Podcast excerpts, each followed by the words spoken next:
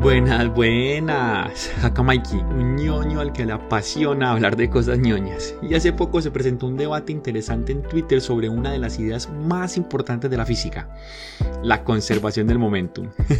en uno de mis videos de YouTube, yo tuve el atrevimiento de decir que cuando nos referimos a este concepto, deberíamos decir que es un teorema.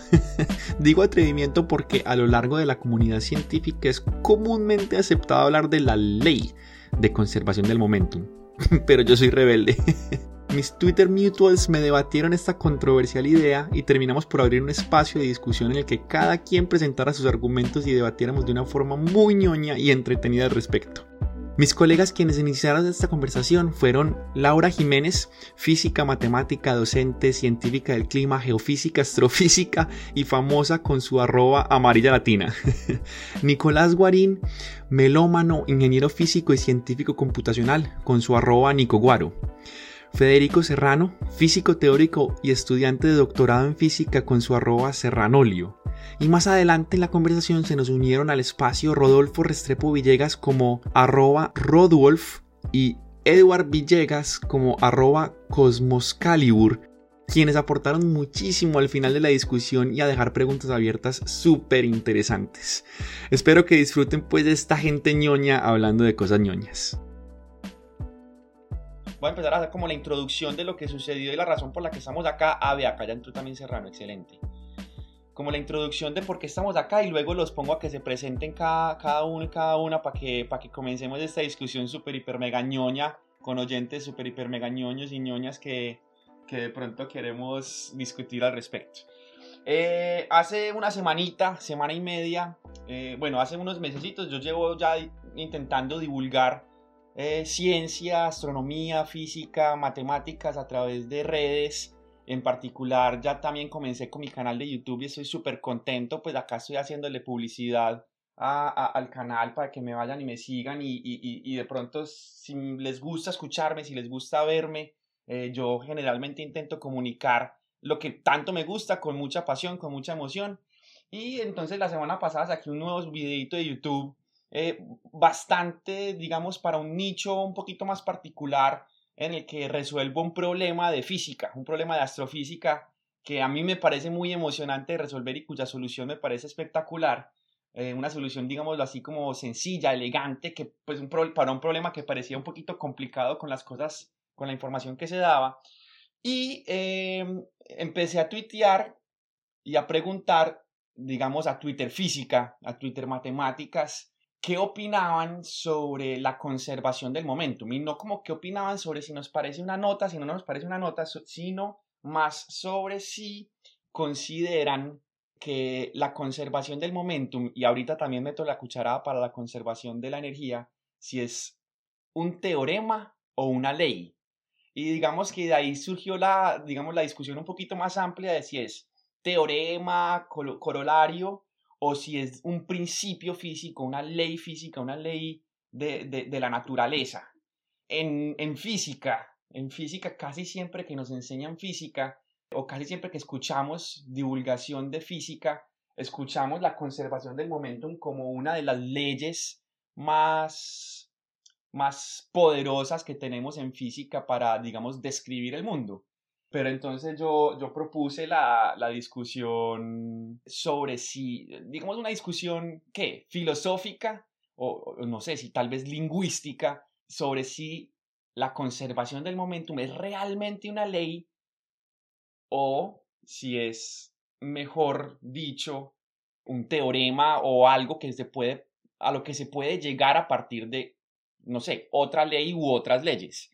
Entonces, como muchas personas en física o que han estudiado física o que han enseñado física durante mucho tiempo dicen, no, fue pucha, obviamente es una ley, es una de las cosas, es una de las leyes más importantes que tenemos en la física para describir el mundo que nos rodea, es ley, las pelotas, ¿sí o qué?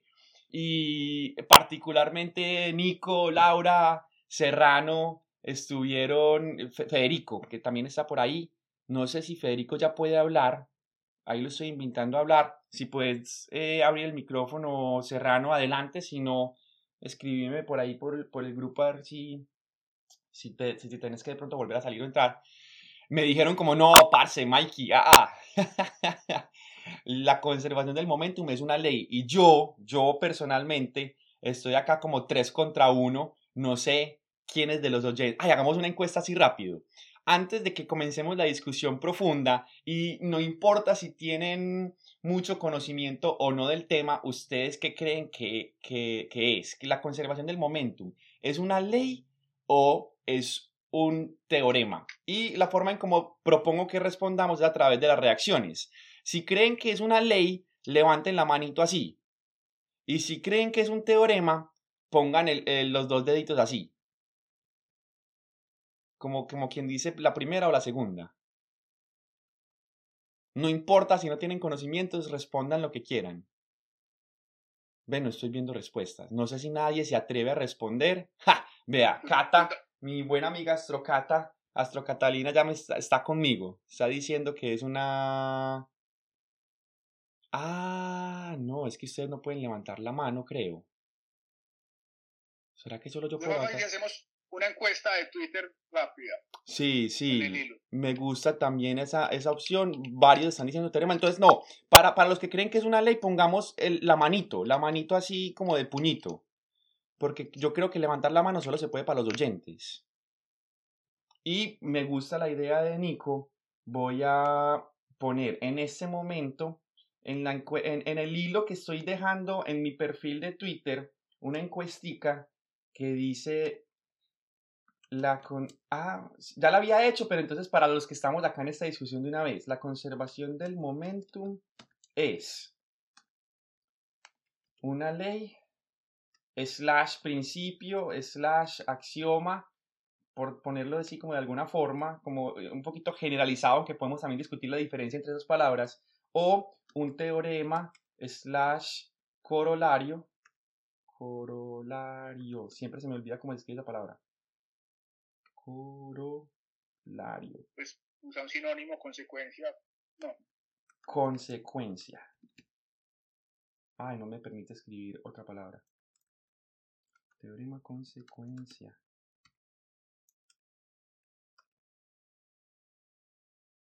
Listo, ahí acabo de tuitear eso para que vayan y nos, y nos digan mientras que yo sigo haciendo pues como la, la introducción que ya está muy larga y ya la voy a terminar.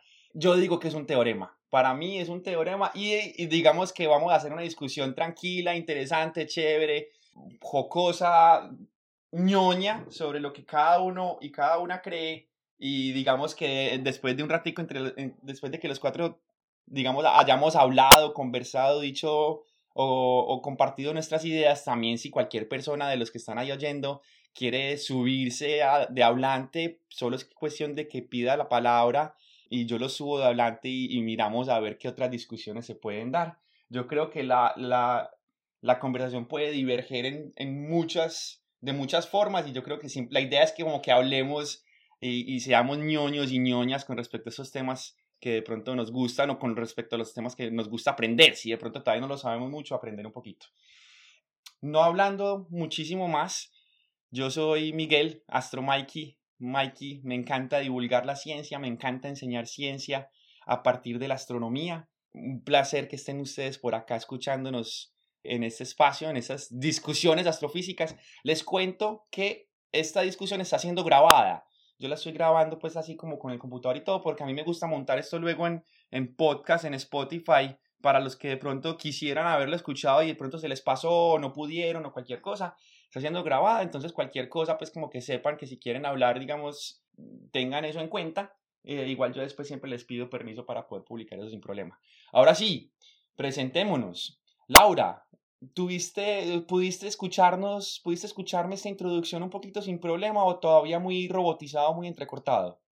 Muy entrecortado, pero sí, sí te escuché gran parte de lo que dijiste. Ah, bueno, excelente. Y presentate. Yo, como le digo, yo a Laura y a Nico los conozco de Twitter y de, y de ñoños y ñoñas que somos divulgando en Twitter y haciendo un montón de cosas. Entonces nos hemos como compartido algunas cosas y pues eh, estos los Twitter Mutuals aguantan mucho, es como una, una nueva forma de hacer amistades y de conocer gente que me parece muy bacano. A Serrano, a Serrano sí lo conozco de, de mm, física, pues personalmente lo conozco de una vez que participamos en el torneo internacional de físicos y que tuvimos muy, muy, muy buenas discusiones parecidas a, este, a esta que estamos teniendo en este momento. Entonces, Laura, presentate vos, quién sos, qué haces, qué te gusta y qué pensás rápidamente de, de la conservación del momentum. Bueno, para todos y todas, creo que ya la mayoría me conocen, han estado en los espacios que hacemos con Mario Sucerquia el, pues los sábados que hace mucho no los hacemos pues por temas de tiempo, pero el acercamiento dio pues con Mario que ahorita está estudiando en Chile, es colombiano, es astro, es astro chileno.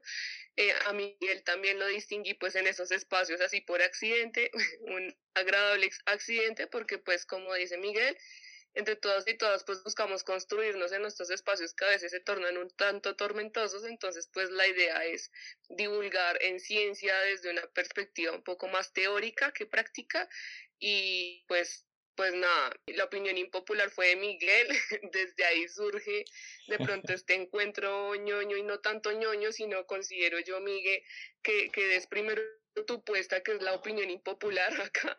Entonces tú das tu puesta y acá veo varias personas, veo a mí, acá veo a varias personas que, que creo nos pueden dar su opinión desde una perspectiva pues también pregrado y a partir de ahí pues generar la discusión desde tu opinión impopular, porque claramente nosotros daremos una opinión más rigurosamente física, ¿no? Entonces dale Miguel, inicia tú con, con tu opinión. Listo, listo, de una. me parece, pero antes de la opinión voy a permitir que de todas formas Nico y, y Serrano se se presenten, pero quiero aclarar que, bueno, apenas van 14 votos en la encuesta y 60% dice que es un una ley y el 40% dice que es un teorema. Entonces ya no está tan impopular como lo fue, como lo fue hace par de semanitas, hace como 10 días que tuvimos la discusión. Nico, presentate. Bueno, hola. Yo creo que no me conocen tanto en Twitter, pero bueno, yo soy Nicolás, soy ingeniero físico y científico computacional. Eh, me dedico eh, principalmente a, mecánica computacional, diseño de materiales, propagación de ondas. Y bueno, en general, pues modelación computacional de fenómenos físicos, como si quieren hacer eso, me llaman a mí, pues ya me dedico. Y bueno, eso es lo que hacemos. y ya, eh, respecto al otro, sí, esperemos. que igual ese día te una diferencia entre todas, porque no me parece que sean sinónimos todas esas palabras, pero pero me parece buena la propuesta de Laura y entonces esperemos y ya luego tomamos, tomamos el enfoque. Pues yo creo que posiblemente yo voy a ser el único que no soy astrofísico, pero bueno, eh, igual, ahí vemos qué hacemos. Listo. Eso no hay problema. Yo digo que, yo digo que la astronomía se relaciona con todas. Yo digo que la a mí me encanta. Yo, yo, eh, una de las cosas que me gusta de, de, de, mi nombre de Twitter, pues y en mi nombre en redes sociales como AstroMike, es que el astro no es porque solamente me guste divulgar astronomía, sino porque siento que la astronomía es una ciencia transversal a todas y que además, pues, llama la atención, creo yo, de una forma positiva eh, que permite hablar un poquito de todo, de astrofísica, pues, de física, de biología, de química, de matemáticas, entonces por eso, por eso me gusta un poquito, pero igual yo creo que aunque no seas astrofísico, tenés mucho, mucho que aportar en ese sentido. Serrano, no sé, ahorita nos estabas diciendo que de pronto no, no podías, no se te estaba conectando, no sé si ya sí puedes hablar. Sí, sí, sí, puedo, puedo hablar bien. ¿Me escuchan? Sí, te escuchamos perfecto, bienvenido. Hola, eh, pues yo, yo soy físico teórico, tal vez muy teórico, y estoy aquí haciendo el doctorado en, Estados Unidos. Y a mí me interesó la discusión más que todo porque es lo que yo he trabajado más. O sea, yo sí le, me he puesto a pensar mucho en esa pregunta y también por mi personalidad tengo que ponerme, pararme duro en una posición y me voy a parar duro en, en que no es la conservación de, de, cualquier cosa, es un principio, una ley. Obviamente, estoy también, o sea, entiendo esto más o menos, he visto un poco los puntos de cada uno, pero creo que voy a jugar a, a un slowando y voy a tratar de pararme muy duro. Ay, puta. bueno, ustedes va, a estar, va a estar bacano, va a estar bacano. Tenemos, tenemos, un enfrentamiento entre Miguel y Federico. Me gusta. Sí, sí, bacanísimo. Oíste, voy a aprovechar para hacer el paréntesis. Serrano, ¿en dónde estás en Estados Unidos? Estoy en Washington State. Tú estás en Boston, ¿no? Al otro lado. Ah, sí, estamos en, las, en, en costas opuestas.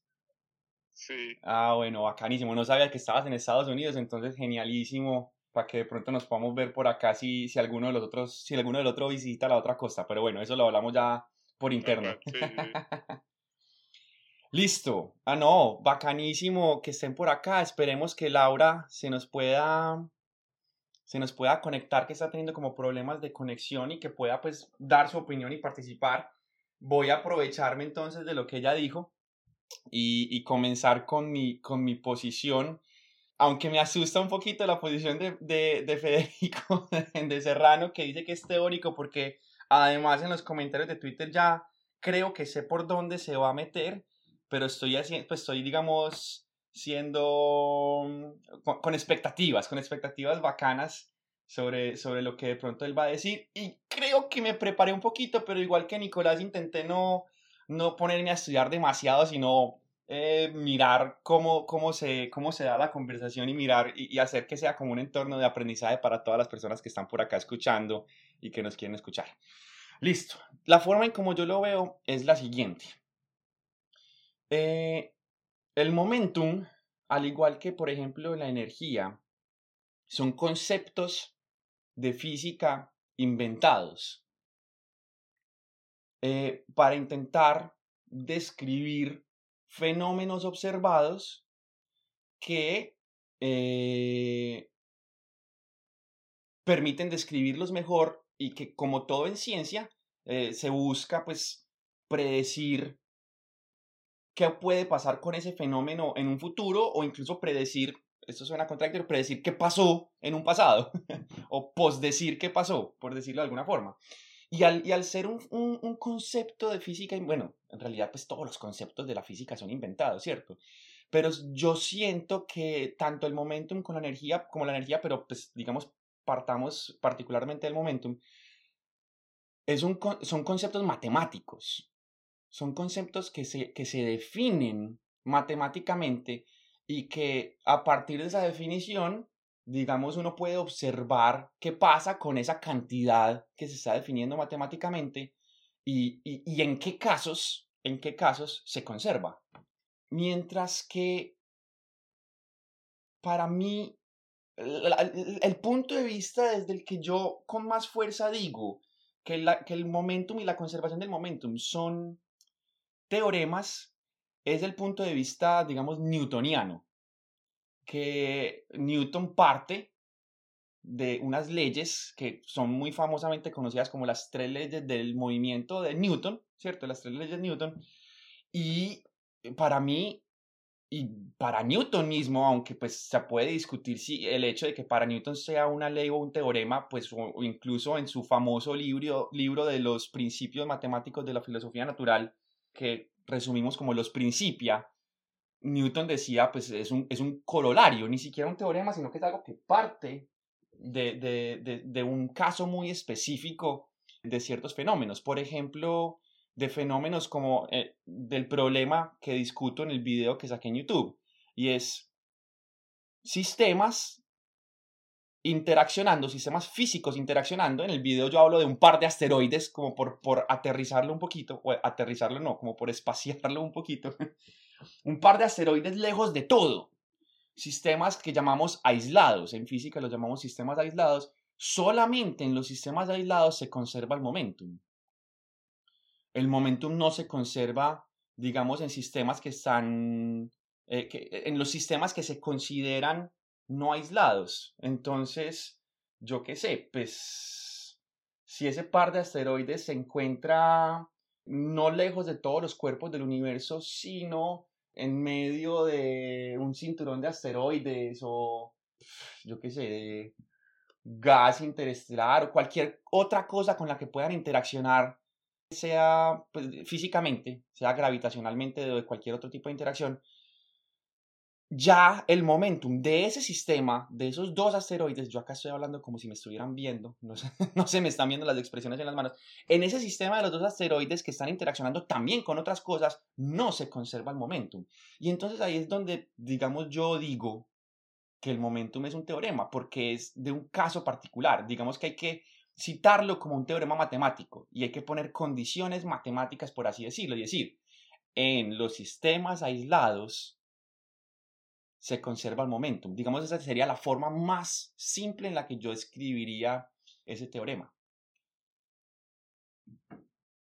¿Qué parte de las leyes de Newton? O sea, uno puede decir que el momentum se conserva cuando uno, por ejemplo, coge las leyes de Newton y dice, ah, pues es que en ese sistema la sumatoria de fuerzas sobre el sistema es igual al cambio del momentum con respecto al tiempo, pero si, en ese, si ese sistema está aislado por tercera ley de Newton, las, las, fuerzas internas no generan ningún cambio de momentum sobre el sistema como un todo, entonces eh, eh, la fuerza neta externa sobre el sistema es cero y entonces el momentum no cambia en el tiempo y otra forma de decir que el momentum no cambia en el tiempo es el momentum se conserva. Entonces por eso yo digo y por eso yo estoy de acuerdo con Newton y sus principios cuando, cuando decimos el momentum es un corolario, es un teorema, es una consecuencia de otros principios, de otras leyes.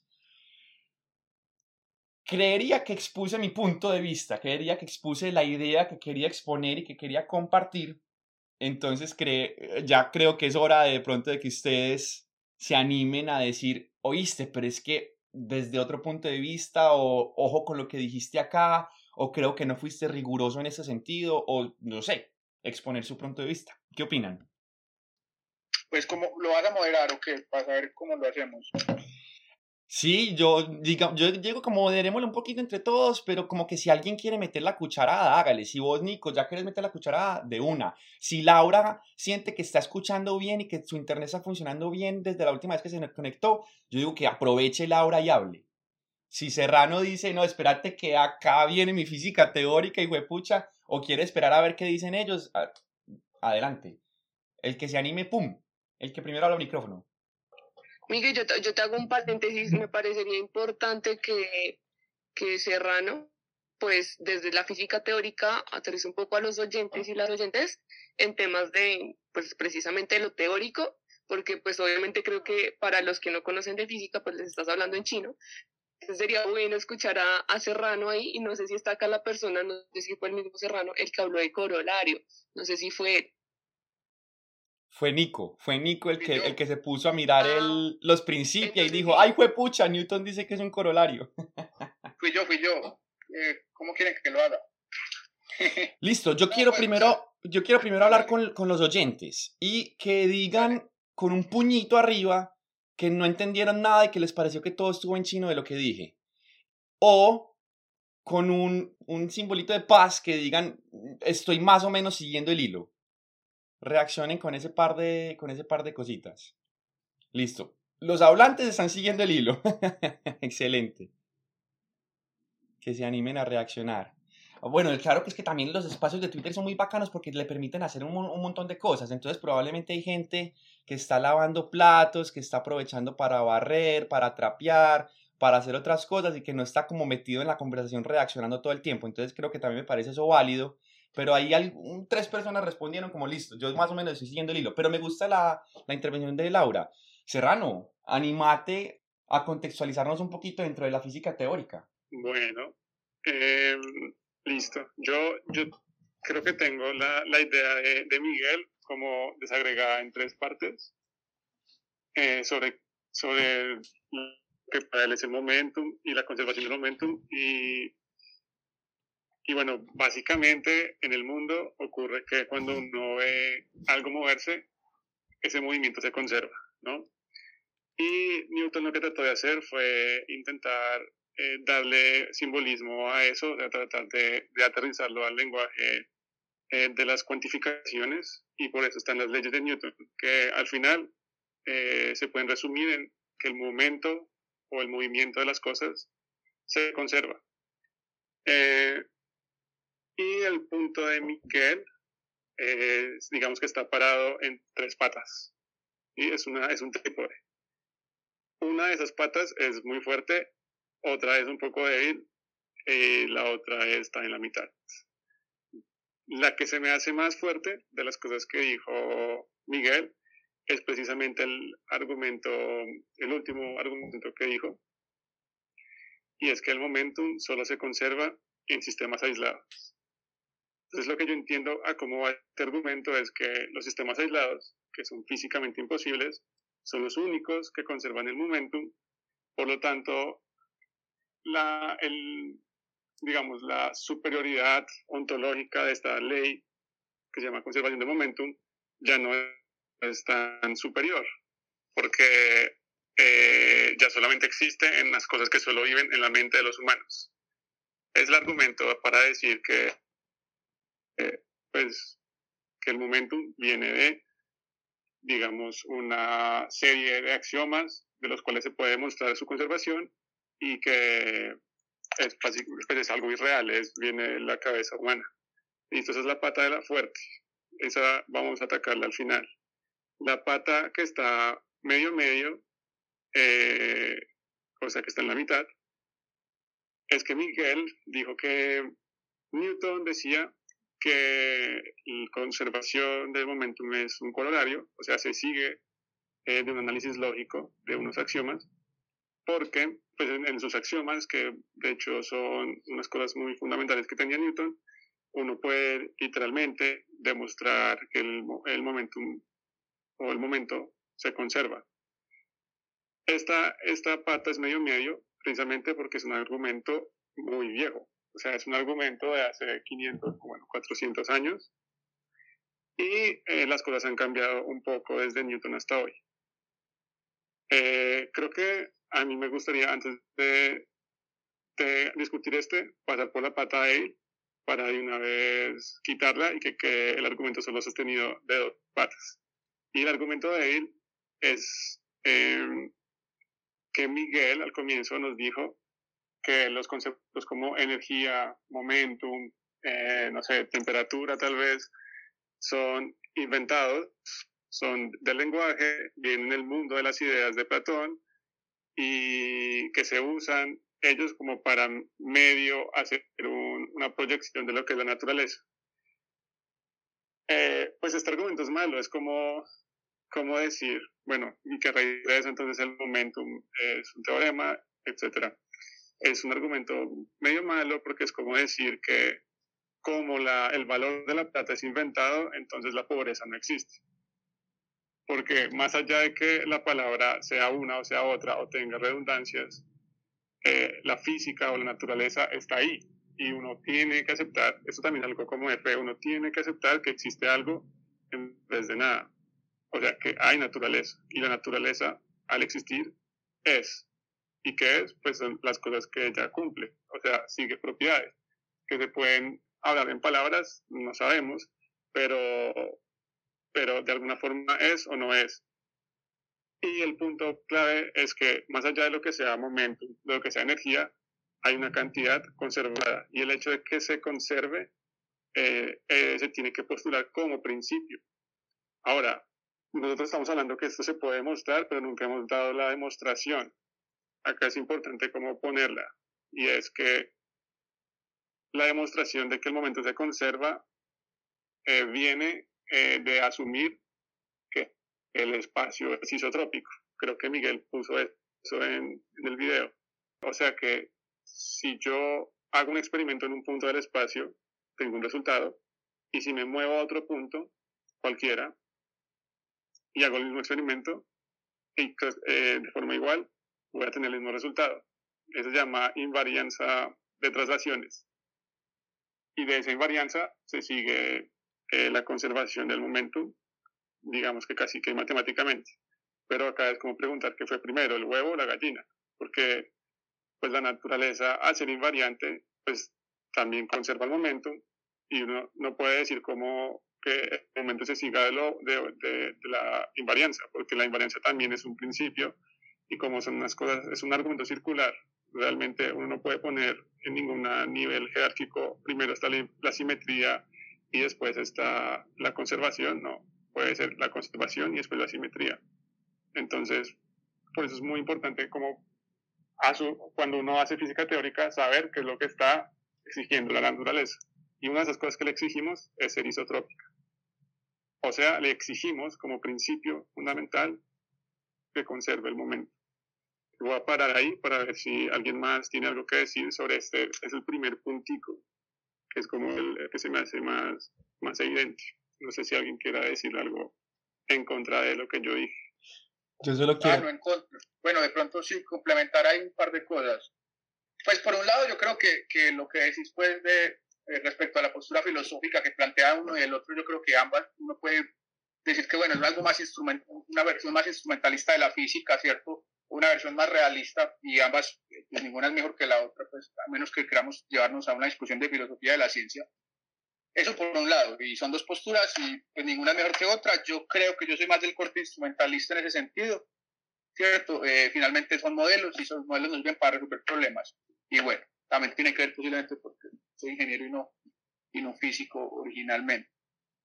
Respecto a la conservación y, las simetrías, eh, que fue uno de los primeros argumentos que yo le dije a Miguel, pues justamente el teorema de Nether nos permite hacer esa, esa traslación entre, entre lo que son simetrías y, cantidades conservadas, ¿cierto? O sea, que la, la, la, simetría de traslación espacial nos da la conservación del momentum y la simetría de traslación temporal nos da la conservación de la energía y la simetría de rotación espacial nos da la conservación del momentum angular. Y uno de ellos sería ya cuando hablamos de postulados, finalmente, si uno quiere hablar de cuál es más fundamental que el otro, uno puede postular el que quiera y el otro sale como una consecuencia. Y en ese sentido, de pronto, siguiendo un poco la línea de, Brian Greene, el, el, universo elegante, me parece mejor usar la parte de las conservaciones o de las simetrías como principio fundamental de la ciencia, porque se parecen más entre ellos los principios. Y otro argumento que podría darle a, Miguel respecto a eso es, bueno, ¿y qué tal si mandamos para el carajo las leyes de Newton y usamos el principio de Hamilton como el principio fundamental? Y ahí podría irme un poco más a decir, bueno, y también me gusta más por ese lado porque es que las fuerzas no son, no son unas variables de estado, ¿cierto? Termodinámicamente, eh, no. Eh, el, en cambio, el momentum sí es una variable de, de, estado. Entonces, entonces uno también podría tratar de argumentar desde esa dirección y decir, bueno, es que hay, hay varias razones y uno podría escoger unas u otras Finalmente, si lo quisiéramos pensar como un sistema lógico, cuáles escoge uno como postulados y cuáles son las consecuencias de ellos es algo medio arbitrario. Eh, pensemos en el quinto postulado de, de, Euclides. Uno podría reemplazarlo por decir que la suma interna de los, de los ángulos de un triángulo son 180 y es equivalente a todo el sistema axiomático de Euclides. La pregunta es cuál es mejor que cuál otro. Obviamente hay una razón para que Euclides, y de hecho si nos fijamos los cuatro primeros postulados son muy simples, muy sencillos, el, el quinto intentaron muchos años demostrar que no era cierto porque era mucho más difícil de plantear. Y entonces, ¿cuáles escogen como los principios más fundamentales? Es medio arbitrario. Sin embargo, yo creo que sí hay una razón y esta razón es extendernos más allá de la mecánica. Particularmente yo trabajo en mecánica, pero no en mecánica de partículas, yo trabajo en mecánica del medio continuo. Y entonces acá las tres leyes de Newton no, no prácticamente no me sirven. O sea, yo necesito formularlas eh, como las versiones macroscópicas integrales de conservación del momentum y, del momento de momentum, pues, o del momentum angular, como les solemos decir, para poder formular eso en sólidos o en fluidos, o si queremos pensar en, en astrofísica, en, en, magnetohidrodinámica y todas esas cosas, ¿cierto? Acá me resulta mucho más útil pensar en, en, la conservación como el principio fundamental. Las leyes, las leyes como la de, la de, la de acción y reacción y todo eso son mucho más difíciles de plantear en un medio continuo, pues, o de postular en un medio continuo resultan como algo mucho más eh, difícil, pues porque ya estamos pensando en que, en que la materia ocupa todo el espacio, como matemáticamente hablando, y eso es algo un poquito más raro. Entonces y, y, finalmente la conservación del momento la podemos extender a, otros regímenes, pues incluso al régimen pues eh, relativista o al régimen cuántico, y entonces hay otras razones para pensar en eso, ¿cierto? O sea, el momento también se conserva en una onda electromagnética, por ejemplo, ¿cierto? Y háblame de las leyes de Newton en una onda electromagnética. Pues no sé.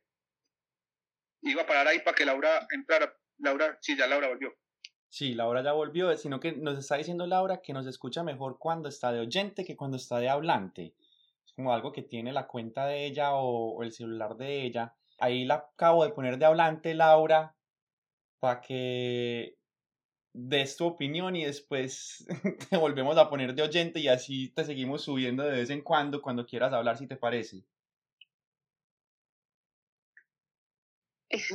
Pero la, la vaina es que me estoy, me estoy perdiendo de lo que están hablando, no sé eh, mucho de lo que dijo Nico y me interesaba pues porque creo que era una apuesta muy radical y obviamente supongo que si iba a salir de la física ni era lo, pues supongo que es la manera de salirse de, de lo que este tema y ley particularmente. me parece importantísimo lo que menciona Edward por interno y es mencionar, supongo que, que dirigido a, a Serrano, la diferencia entre lo que es principio, lo que es axioma, lo que es ley, en sentido, pues eh, articularnos para que no hablemos solo nosotros cuatro, sino que pues hablemos también con los oyentes y las oyentes, ¿sí? Pues obviamente nosotros, eh, yo me adhiero mucho a lo que habla Serrano en temas, pues, en temas ya teóricos, netamente teóricos, y, y claro, la física ha avanzado de, de Newton a hoy, ha, ha, tenido un montón de avances, pero eh, es es que es parte de lo que mencionas también, Miguel, en temas de lo que es la estructuración del lenguaje, ¿no? Y la interpretación del mismo. Si bien es algo que, que fue creado por humanos, también es cierto que es lo que facilita la interpretación del mismo, ¿no? Entonces, eh, ahí es donde vamos a cuestionarnos, entonces, pues, ¿para qué estudiamos algo, no? ¿Para qué nos, nos aprendimos eh, cada comportamiento, cada fenómeno y cada cosa en temas de la física particularmente? si, si no lo vamos a tomar como cierto y todo lo vamos a cuestionar. ¿sí? Claro, está muy bien cuestionarlo, pero digamos que es lo que está facilitando de pronto la interpretación del lenguaje en este sentido. Entiendo lo que apuntas tú en temas de lo de, lo de teorema, creo que también lo, lo, de cerrar, pero pues eh, creo que el punto clave acá es que el teorema pues eh, afirma la verdad y todo teorema es susceptible de demostración, ¿sí? Entonces, listo, hasta ahí todo bien. Pero ¿cuál es la diferencia, pues, entre un teorema y una ley? Y creo que es ahí donde eh, entraría Serrano a explicarle a los y las oyentes, pues, cuál es la diferencia entre la una y la otra. Y, y cuál es la que se constituye entre una serie de, de reglas establecidas y que son invariantes, que era lo que tú mencionabas, Miguel, más de lo que era invariante y lo que son esas fuerzas externas e internas dentro de un sistema cerrado que en física, pues particularmente tú decías como es inexistente, ¿sí? Creo que eso, eh, ahí es donde se centra mayormente eh, la discusión y es donde, pues, a mí siempre creo, o a mí, para mí en mis espacios siempre me es placentero escuchar las opiniones de las personas porque las personas son las que nos construyen desde desde fuera de nuestra zona de confort de, de científicos y científicas ñoñas, ¿no? Como tú lo mencionas. Entonces sí me parece importante lo que menciona Eduardo en temas de, de explicar la diferencia entre axioma, ley, teorema y demás. Hay como opinión impopular antes de que se me caiga el... Listo. Yo lo primero que quiero... Con lo que ya había respondido, lo voy a volver a poner ahí en, respuesta a Eduardo y ya cada uno me dice qué tan bien o qué tan mal estoy o da su propia versión. Súper, Nico, gracias. Yo estoy de acuerdo con Edward. Si en algún momento Edward quiere eh, subirse a, a, hablante y decir algo, estoy de acuerdo con Laura. Si alguien más, además de Edward, quiere decir como, venga, no estoy entendiendo esto, quisiera que habláramos de esto o esto no me quedó claro, por favor soliciten eh, ser hablantes y con todo el gusto del mundo los, los subo y, y empezamos también una discusión que no sea solamente entre nosotros cuatro, como dice Laura yo quiero decir dos cosas. Una, y es que Twitter necesita más reacciones. Los espacios de Twitter, pucha, son, no son suficientes para todas las cosas bacanas que están diciendo. Yo necesito reacciones como de ¡ah! O de el, cerebrito explotando, o de, o de no estoy de acuerdo, o de estoy de acuerdo, pues, pero como de, de forma bacana, pues, ¿cierto? Eh, lo otro y es que también, como dice Eduard, pues en el hilo, en el hilo en el que se está discutiendo, pues haciendo preguntas de, de este espacio, esto podría terminar siendo un tema de lenguaje. Y entonces es mejor primero dar base a todas estas definiciones para que se pueda entender mejor eh, lo, el, eh, el por qué argumentamos cada una de las cosas. Entonces, para que no sea un tema de lenguaje que de todas formas me parece una discusión bacana, las discusiones de lenguaje me parecen que también hacen parte de la filosofía de la ciencia y son importantes, no, antes de que de pronto darle la palabra a Serrano, como estoy de acuerdo con Laura, de que diga esa diferencia entre, entre una cosa y la otra, entre ley y principio, eh, yo el planteamiento lo hago de esa forma indistinguida, ley, principio, axioma versus teorema, corolario consecuencia, en, en términos de lo siguiente, y es, como dijo Serrano, la naturaleza existe. La naturaleza es. Hay naturaleza, hay fenómenos. Eso también es algo que se podría discutir filosóficamente, pero Pero digamos como que partiendo de que la naturaleza existe, de que tiene fenómenos y que esos fenómenos parecen seguir, tener cierta regularidad en ciencias, intentamos observar esas regularidades. Y entonces definimos esas regularidades a partir como de reglas. Yo no sé, por ejemplo, las cosas caen. Y al fenómeno por el cual las cosas caen, digamos, lo llamamos gravedad. Y ya que si la gravedad es una fuerza o simplemente una manifestación de la curvatura del espacio-tiempo o yo que sé cualquier otra cosa, o el o yo qué sé, la Tierra acelerando hacia arriba haciendo que las cosas parezcan caer en nuestro sistema de referencia. Eh, cualquier explicación que demos, que demos del fenómeno, podemos decir que las cosas caen y que caen además de cierta forma siempre.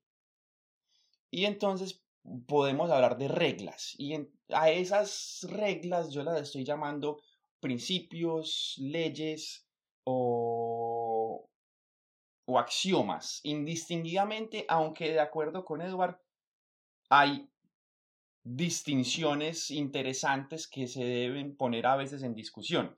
Pero digamos que lo creo, creo yo, podrían desmentirme ustedes, creo que esta discusión sobre la conservación del momento no es sobre esa, esas cuestiones lingüísticas, sino más sobre si, el eh, si la conservación del momentum es una de esas reglas de las cuales partimos para obtener el resto em, de las consecuencias o si es una de las consecuencias a la que se llegó a partir de ciertas otras reglas más básicas o más fundamentales.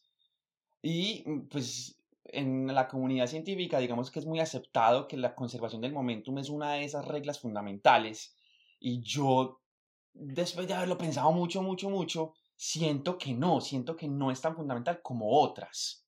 Estoy de acuerdo con Serrano cuando dice, pues, calmémonos con, la regla, eh, con, las, sí, con las reglas de Newton, que son de hace 350 años, ¿cierto? Hemos evolucionado en, en, en ese, no biológicamente, sino que hemos evolucionado académicamente eh, y, y podemos pensar de otras formas. Pero yo sigo sintiendo que que no, que, que el momento, la conservación del momento no es una de esas reglas que nos lleva, que nos conlleva a, a, obtener el, el, resto de las consecuencias, sino que es una de esas consecuencias y que hay reglas más fundamentales de las cuales se puede partir. Vale. Pero entonces yo te voy a cambiar la pregunta y va con un truco. Eh, hmm proponernos entonces cuáles son esas fundamentales. Y no solo en el caso de la mecánica de partículas, sino en el caso de la mecánica en general. Por ejemplo, en la mecánica de fluidos o la mecánica de sólidos. ¿Cuáles serían esas, esos principios más fundamentales que la conservación del momento? En la mecánica de partículas te refieres a la cuántica.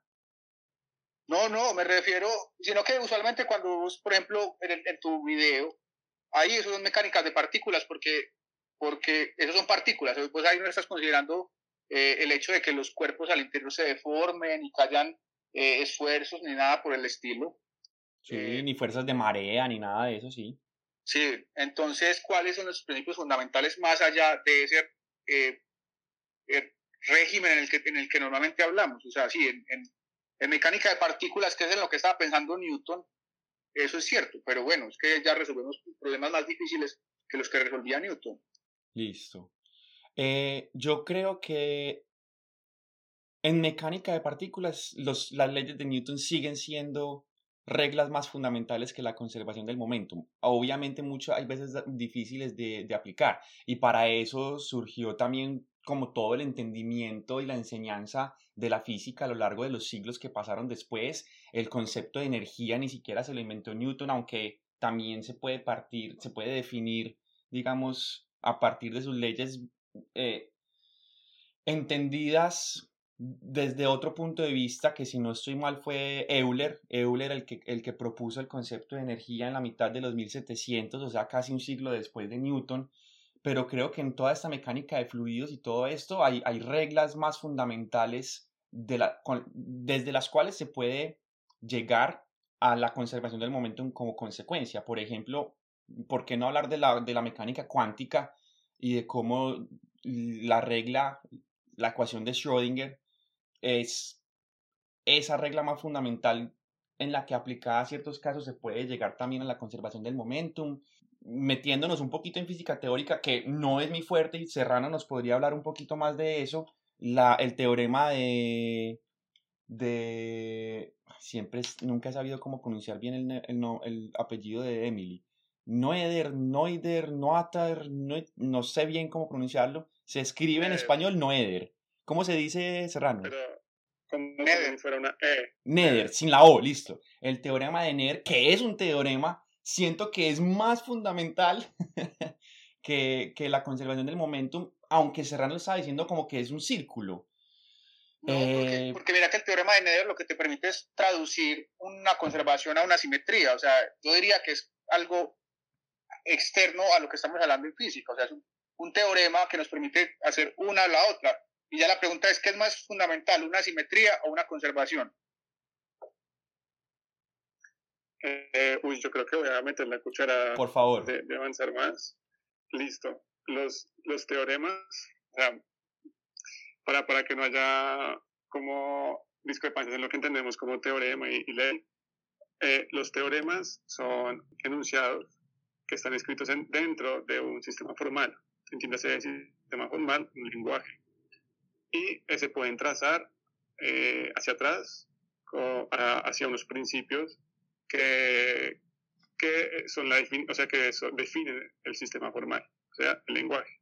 Por ejemplo, la ortografía no es un teorema, porque la ortografía no se puede trazar hasta las letras. O sea, no, sé, no hay un trazo que, desde, desde el alfabeto que te diga cómo es la ortografía. Pero la pronunciación tal vez sí. Igual, el lenguaje eh, hablado es muy difícil de, de, saber si tiene teoremas o no, y es una pregunta medio abierta. Pero hay lenguajes que sí tienen teoremas, como lo es la matemática. ¿Y por qué la matemática tiene teoremas? Porque eh, el objeto de la matemática, o lo que ella describe, no es algo que está por allá encriptado, como lo es la naturaleza, sino que es eh, el mundo de Platón, o sea, son las ideas. La matemática, el objeto de la matemática son las ideas. Y en las ideas, que vendría a ser el caso de, de los sistemas aislados que mencionaba Miguel antes, en esos sistemas las cosas se pueden demostrar. Y la única materia que ha hecho la humanidad que tiene demostraciones es la matemática. Por esa razón, las demostraciones de hace 2.000, 3.000 años siguen siendo válidas hoy. No pasa con ninguna otra materia, ninguna otra ciencia. Cuando yo leí Newton, no quise decir que porque fuera un cucho eh, estuviera, estuviera mal. De hecho, Newton es muy inteligente, y, pero vamos a ver qué es lo que pasa con lo que él dice, que viene con toda esta discusión de que, de que es un principio y que es un teorema un principio, es algo que le debemos exigir a este ente exterior que se llama naturaleza y le ponemos principio porque decimos que eh, para que la naturaleza sea como es, necesita comenzar desde ahí. Laura dijo algo chévere y es que las personas son la que nos, las que nos construyen. Ok, entonces a Newton lo construyeron las personas de su época o el espíritu de, de su tiempo. Y Newton pensó mucho en esta pregunta sobre si la conservación del momento era o no era un principio fundamental. y concluyó que no, porque de sus leyes, o el hueco donde comenzaban sus leyes, especialmente la primera ley, era que él tenía que asumir un, un, un observador absoluto. O sea, para él su principio, donde él comienza, es que existe un observador que es absoluto, llámese Dios, y todos esos movimientos son referentes, o sea, son relativos a él. Cuando uno asume eso, eh, puede derivar la conservación del momento, pues puede derivar la isotropía y después la conservación del momento. Para él era muy importante que existiera ese observador, no solo para él, para la gente que, la, que construyó a Newton, o sea, para toda la Inglaterra de 1600, era muy importante hablar de ese tema y de que eh, fuera un requisito, ¿sí? Dios. Dios es el principio, una sola verdad, un solo Dios, además, muy importante, un solo observador.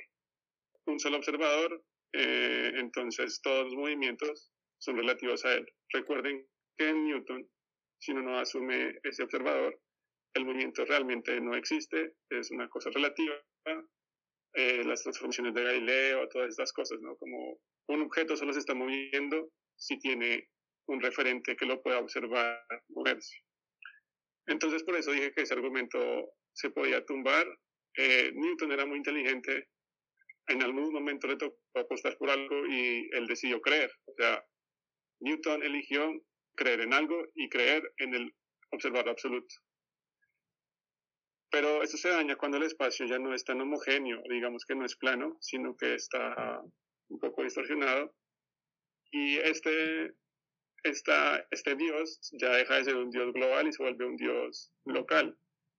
La conservación del momento, como la misma Emily Neder dijo, eh, ocurre cuando la simetría es local.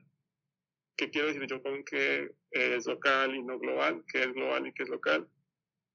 Local significa o quiere decir o son todas esas cosas eh, que ocurren en un punto y su vecindad y dependen solamente de ese punto y su vecindad. Y la vecindad es algo muy chiquito alrededor del punto.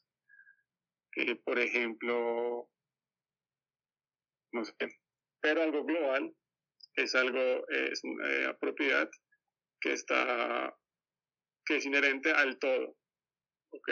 Como lo, era el observador de Newton. Es un observador que es así para todos. Eh, listo. Ya, ahí quería esto como, creo que voy a dejar esto, esto ahí para, para acabar un poco el argumento de, Newton. Pues Newton sí sabía más o menos estas cosas, pero él decidió tomar una posición de un lado y no de otro. Eh, y nosotros ahorita deberíamos casarnos, es lo que yo creo, con la otra posición, y es con la que no hay un observador absoluto, la naturaleza es rara, tenemos que exigirle algo a la naturaleza como principio. Nuestro principio ya no va a ser el observador, sino tiene que ser lo que podemos ver, que es la conservación. Concuerdo con esa última parte. Eh, concuerdo también con esa última parte. Y aún así, sigo creyendo que la conservación del momentum es un teorema. Precisamente por eso. O sea, lo que tú dijiste que es más fundamental, el teorema de Neder, eh, lo que pasa es que el teorema de Neder eh, no, es, no está hablando de la naturaleza, está hablando de matemática, está hablando del lenguaje o está hablando del sistema formal. Está diciendo que una palabra escrita de esta forma es homónima o sinónima de una palabra escrita eh, de este otro idioma. Es como un diccionario, una, es una traducción, pero precisamente como es una traducción, no es la no es, no es física. no, sí, pues digamos, como Tarski, Tarski, el filósofo matemático, dijo, dio una definición de lo que es la verdad y daba un ejemplo y era, la nieve es blanca, sí, la nieve es blanca. Esa es su definición de, de, la verdad. Pero hay, hay una sutileza importante, es que el primer, la nieve es blanca, está escrito entre comillas. O sea, la frase, la nieve es blanca, es verdad, sí, la nieve es blanca. Y la última, la nieve es blanca, está escrito sin comillas. Ok, ok. No sé si, si, si queda más o menos claro. Sí. Eh, listo, está usando el lenguaje para definir el mismo lenguaje, algo así. Ahora, el problema con NER, NER simplemente es un diccionario que me dice, que me, me deja cambiar o me permite cambiar algo, por ejemplo, the snow is white si la nieve es blanca. Eso no es algo tan fundamental porque no me cambia la, el valor de verdad de nada. No sé si me explico.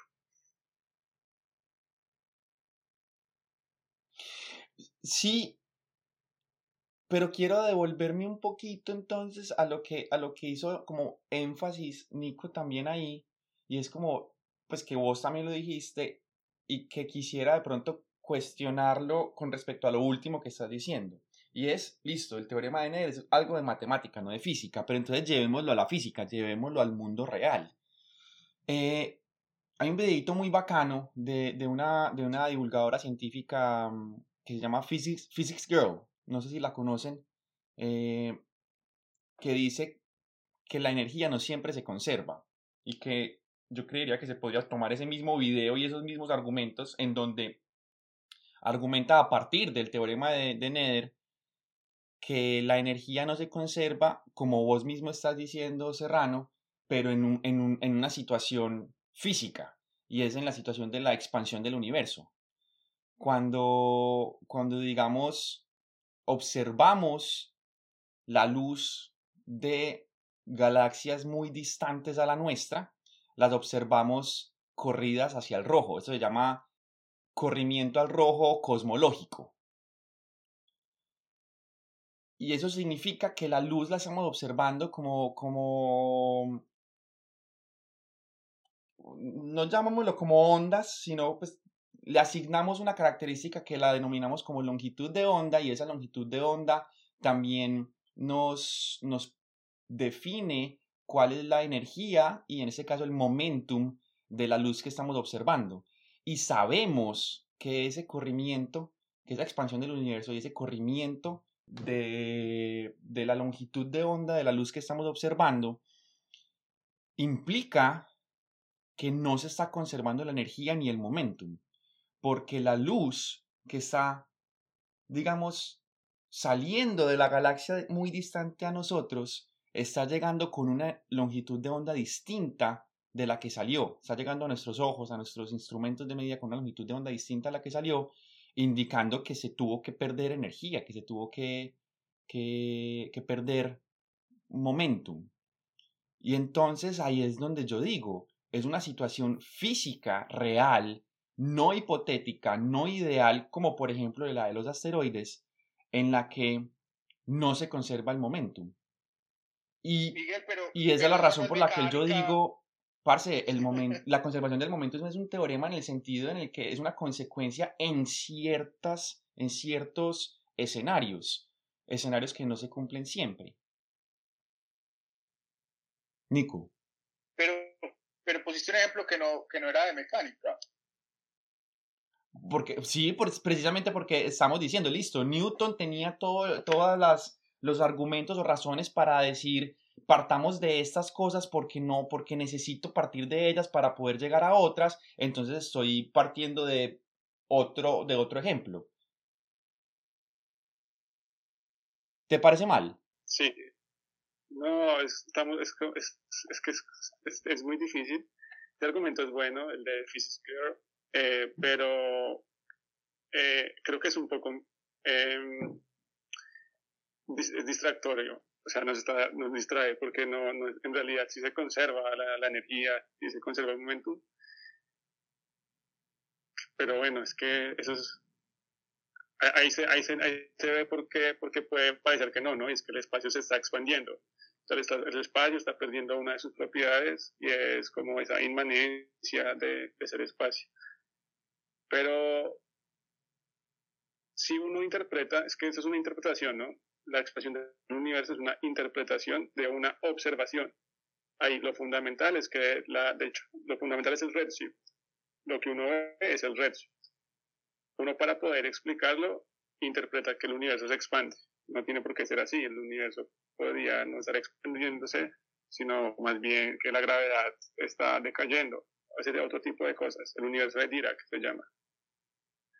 Pero precisamente como estamos también embebidos en una sociedad, en un, mundo, tenemos un espíritu, interpretamos que el universo se expande. Y cuando interpretamos eso, o cuando nos casamos con eso, que se vendría a ser nuestra, nuestra teoría, nuestro fundamento, eh, si podemos eh, concluir que la luz conserva su energía cuando viene de una galaxia que se emitió y llegó roja, o sea, llega con menos energía, Pero de hecho hay otro video, creo que de Veritasium, explicando por qué eso no es una pérdida de energía. Eso es... Em, o sea, la, energía del fotón que parece como si se hubiera perdido em, porque está de color más rojo, eh, se fue en, pues no, no se diluyó, sino que como ahora hay espacio, hay más espacio entre las dos cosas, que se creó el espacio, entonces esa energía es como si el espacio la tuviera de nuevo, pues el, la velocidad, es que es un poco muy difícil hablar de eso sin, como no sé, no, quiero como decir cosas que, van a, que vayan a ser paila, pero físicamente o desde, desde con, la, con la mano y el lápiz se puede ver que esa energía no, no se pierde. De hecho, el universo en expansión que es el universo de Friedman, Robertson y Walker, eh, pues así se llama, digamos. Uno puede coger la ecuación de la que parten y llegar a la segunda ley de la termodinámica. Es directo. O sea que ese universo conserva la energía y es un sistema cerrado y es como todos los físicos quieren. Ahora, que la naturaleza sea así o no, pues no, no, no se sabe. Lo que se sabe es que las galaxias tienen redshift y lo otro es una interpretación. Ahora, lo que se sabe de los sistemas cerrados es que las cosas se conservan y que lo vayamos a interpretar como una simetría o que lo vayamos a interpretar como, como, como que la simetría es lo fundamental y lo otro es lo que viene después, eso ya es un problema nuestro. La cosa es que no se conservan siempre. Se conservan en ciertas ocasiones. Y ahí es donde a mí no me cuadra que sea una regla, sino que es una consecuencia. Sí, se conserva siempre. Sí, yo, pues de hecho, yo diría, yo diría que para mí, o sea, si a mí me dicen que resuma la física rápidamente, siempre digo esto, y Eduardo siempre me escucha decir esto, es que uno suma todo y le tiene que dar cero. Y eso es, así es mi concepción siempre de todo eso, esa es la forma de resumir las cosas, ¿cierto? Y así le enseño a mis estudiantes y posiblemente es un desastre, pero, pero ayuda bastante. Por ejemplo, por ejemplo, en elasticidad, porque obviamente pues, la actividad es claramente un error para mí, eh, pero en elasticidad, por ejemplo, Miguel, todas las, ecuaciones de elasticidad se pueden formular sin, sin plantear la, la, conservación de la energía, solo con la conservación del momento. La conservación de la energía la necesitamos, por ejemplo, cuando tenemos disipación de energía y tenemos que meter otras cosas. En los fluidos, por ejemplo, sí necesitamos conservación de energía, pero en elasticidad, solo con la conservación del momento logramos hacer la formulación ahí. Y, y la, la, conservación de la energía no, no aparece por el tipo de, modelo que estamos construyendo. Sin embargo, siempre, siempre se conserva. Y pues si hay tirando por otro lado, porque a mí, a mí me gusta pensar más en flujos de momentum que en fuerzas, y nadie le gusta pensar así, pero yo prefiero pensar en flujos de momentum que en fuerzas, por ejemplo. Entonces, en ese sentido, me parece mucho más natural hablar, hablar de la conservación. Y en ese sentido, yo concibo toda la física más como un fenómeno de transporte que solamente como lo otro. O sea, pensar que siempre que estamos hablando de física, estamos hablando de una cantidad que se está transportando de un lugar a otro. En ese sentido, me parece mucho más natural pensar en conservaciones que en las leyes de Newton, por ejemplo. Sí, pensar como, ve, acá estoy transportando momentos de un lugar a otro, estoy transportando energía de un lugar a otro, incluso en mecánica cuántica, estoy transportando corriente de probabilidad de un lugar a otro. Me parece un poco más natural para mí. Pero digamos, también regresando al, al punto fuerte de, Miguel, y es que él dice que el momento, ahora la energía solo se conserva en sistemas aislados y también yendo un poco a lo de Nicolás sobre sistemas de, de fluidos, eso es, eso es muy cierto, porque hay una cosa que se llama disipación o fricción. ¿Qué es la fricción o qué es la disipación o cómo se, cómo se trabaja eso? Eso es muy difícil con, con limblandianos y etcétera, pero lo que es es una ignorancia del sistema, ¿no? Cuando yo tengo un líquido, no sé, y lo meto por una tubería rápido y veo que se calienta, yo digo que está disipando energía o de alguna forma la energía no se está conservando, pero, pero, importante, eso pasa porque yo no tengo la capacidad de ver el sistema completo. Más bien, yo estoy ignorando cosas del sistema, o sea, estoy perdiendo información. Es como si tuviera una imagen del computador y le estoy bajando la resolución, entonces yo pierdo información y esa pérdida de información se traduce en disipación. El calor es una pérdida de información, etcétera. Y listo. El punto fuerte de acá es que nuestros ojos nunca han visto un sistema completo, o sea, un sistema que no, que no disipe energía. Y ese es un problema muy fuerte, porque si uno cree que primero está lo que uno ve y lo que no, pues uno siempre ve temperatura. No existe ningún sistema que no tenga temperatura. Y eso es muy triste, también porque la temperatura y es una variable emergente. Variable emergente significa que pues, no es fundamental, pero la tendencia ahorita, lo que está de moda, es decir que la temperatura sí es fundamental y lo que no es fundamental es, es la naturaleza. Ah, no, mentiras, es como un punto. De hecho, hay gente que dice que, que, la naturaleza no existe en un solo punto. La naturaleza es emergente.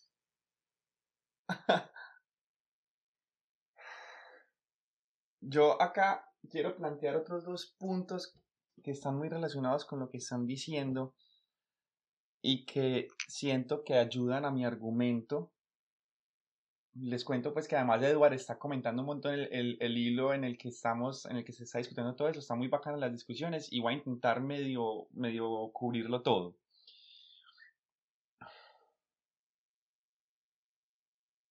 El único argumento con el que me he visto muy a, entre la espada y la pared ha sido ese último de Serrano que, en el que dice pues como que cuando decimos que, que, se disipa energía o que algo no se conserva es porque no estamos viendo todo, es porque nos está faltando información de algo. Y otra cosa que mencionó, no me acuerdo si Serrano o Nico, no sé si todavía Laura nos está escuchando y quiera decir algo, o si alguien de los oyentes también quiera meter la cucharada, están súper bienvenidos y bienvenidas a que lo hagan. Ah, fue Serrano, el, el del argumento como de, del espacio absoluto. Hay, hay, otro video, a mí me encanta ver videos de todas esas cosas porque me, me, me, me flipan un montón con respecto a muchos de estos, de, estas, de estos conceptos. Hay un video de It's Okay to Be Smart eh, que se hace la pregunta, ¿es space a thing? ¿Es el espacio algo? Y dice de una forma muy bacana que no hay un Dios, eh, no es, esto no es de forma religiosa, sino como de forma física, como no hay un observador absoluto para el espacio, y eso se entiende desde hace mucho, y es como dice Serrano, el universo es una cosa rara, el espacio es una cosa ahí como deformada, extraña, que casi que tenemos que aceptar para poder, digamos, plantear estas, estos principios, estos teoremas, estos, todo esto que estamos hablando, pero al final termina diciendo algo como si hay un observador para el espacio-tiempo absoluto. Parece haberlo.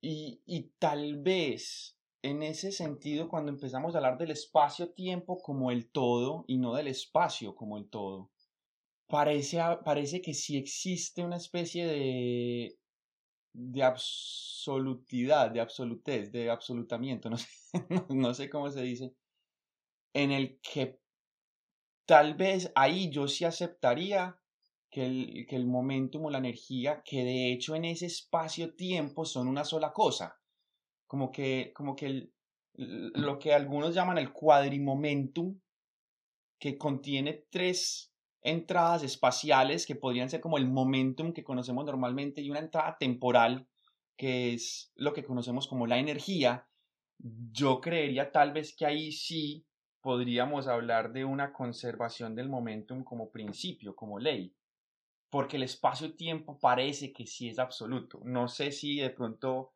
alguno o Laura o alguien más quisiera decir algo al respecto, si me hice entender un poquito, les recomiendo mucho el video pero, no, mentiras, voy a dejarlo ahí y ahorita menciono la otra cosa que quiero mencionar con la que, digamos, he sido más convencido de que la conservación del momentum es un teorema y no, y no, y no un principio o una ley, pero lo quiero dejar de, de último. pero en el video dicen cuál es el observador absoluto. La luz. Ah, ok, ok. O sea, eh, to todos los objetos nos estamos moviendo a la rapidez de la luz, siempre, en el espacio-tiempo. Y la razón por la cual el tiempo pasa a una tasa distinta para distintos observadores que se mueven relativos entre ellos, es precisamente porque el movimiento espacial alenta el movimiento temporal para que el movimiento espaciotemporal sea invariante. Ok.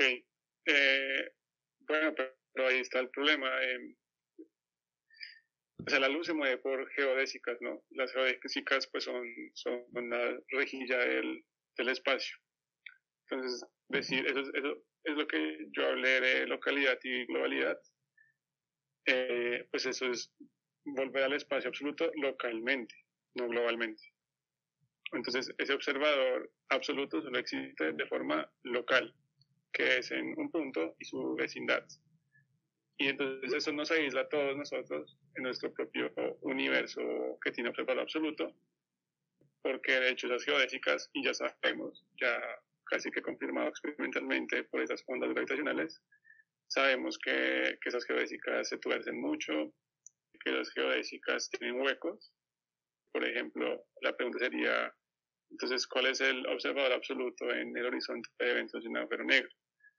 Sabemos que también esas geodésicas final, que es el final del universo observable, que es también un horizonte, y entonces ya deja de ser tan absoluto, ¿sí? empieza a quebrarse en pedacitos.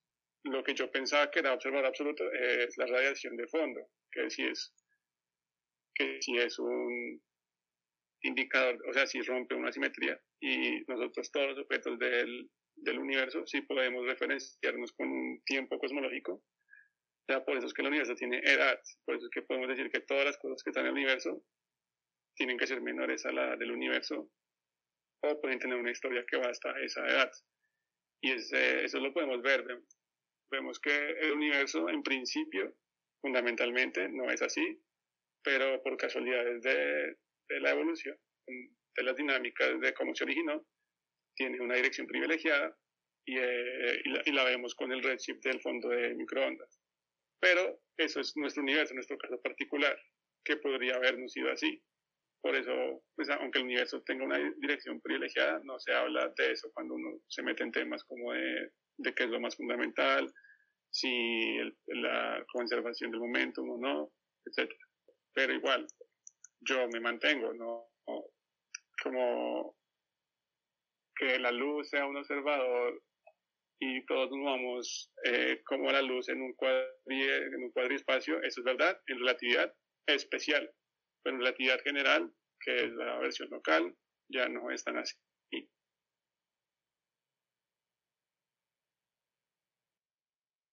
Sí, sigue siendo así, sino que entonces lo que pasa es que la, la, la distorsión del espacio-tiempo debido a las masas hace que nos movamos más lentos en el espacio. Es decir, es como si, como si la gravedad, esto pues eh, sacaría a Einstein de la tumba para matarme, pero es como si la gravedad fuera una fuerza que nos estuviera alentando. Bueno, sí, es verdad, no, perdón, sí. O sea, no nos movemos a la rapidez de la luz porque hay como entre comillas algo que nos está alentando. Entonces sí, no sería absoluto, tenés razón. Con mayor razón, el momentum no, en la conservación del momentum no sería una ley. Eh, no, sí, sí es. De hecho, es una ley, un principio, precisamente porque Einstein, su ecuación que se demoró tantos años en sacar, lo único que estaba buscando era una ecuación que era que fuera invariante que fuera invariante no como una ecuación una cantidad geométrica que sería la, la G de, de Newton que cumpliera una ecuación y fuera invariante de Lorentz la ecuación como tal o sea que fuera invariante bajo transformaciones de coordenadas conservar al momento y eso fue el trabajo que le costó porque una ecuación tensorial de, un fluido, que es, la ecuación de, Einstein es eso, es una ecuación de cuatro dimensiones de un fluido. Simplemente es eso, es, eso es eh, hidrodinámica en cuatro dimensiones, pero la condición importante es que la ecuación conservara las transformaciones de Lorentz, o sea, que conservara el momento. y eso fue lo que le costó trabajo a él. Ahora sabemos que no es el caso más general, se puede haber más ecuaciones que tengan, que conserven el, el momento, estas transformaciones de Lorentz y que sean de, cuatro dimensiones y bla, bla. Pero Einstein mismo dijo, la mía es la más chévere, pues porque es la más simple. Y lo más simple es lo bello, y entonces es la que es, porque la naturaleza es bella. Entonces para Einstein había también un principio fundamental y era la belleza. Belleza y conservación del momento. Estaban a la, a la par. Imagínense competir contra eso. Ahí sí yo no sé cómo hacer Miguel contra ese argumento. Porque si Einstein ponía a la conservación del momento al mismo nivel el arte, es porque tenía que ser muy fundamental. Parce, pero mira lo que hacía. Buscaba una ecuación que conservara el momentum. Sigue siendo una consecuencia de una ecuación. Para mí la ley o el principio es la ecuación. No, esa es la descripción de la ley. No, la ecuación no puede ser un principio. La ecuación es la descripción que él hace de lo que quiere escribir fundamentalmente. Pero mira que para mí, pues, o sea, yo, yo lo que escucho, estoy claramente muy sesgado, yo lo que escucho es, estaban estaba buscando una descripción que tuviera como consecuencia que se conservara el momentum. Sí, sí, o sea, una ecuación que, que conservara el momentum. Listo. Pues, para, para mí, diste un argumento muy a favor de lo que quiero decir. ok. Pues decirlo entonces, a ver si nos convence.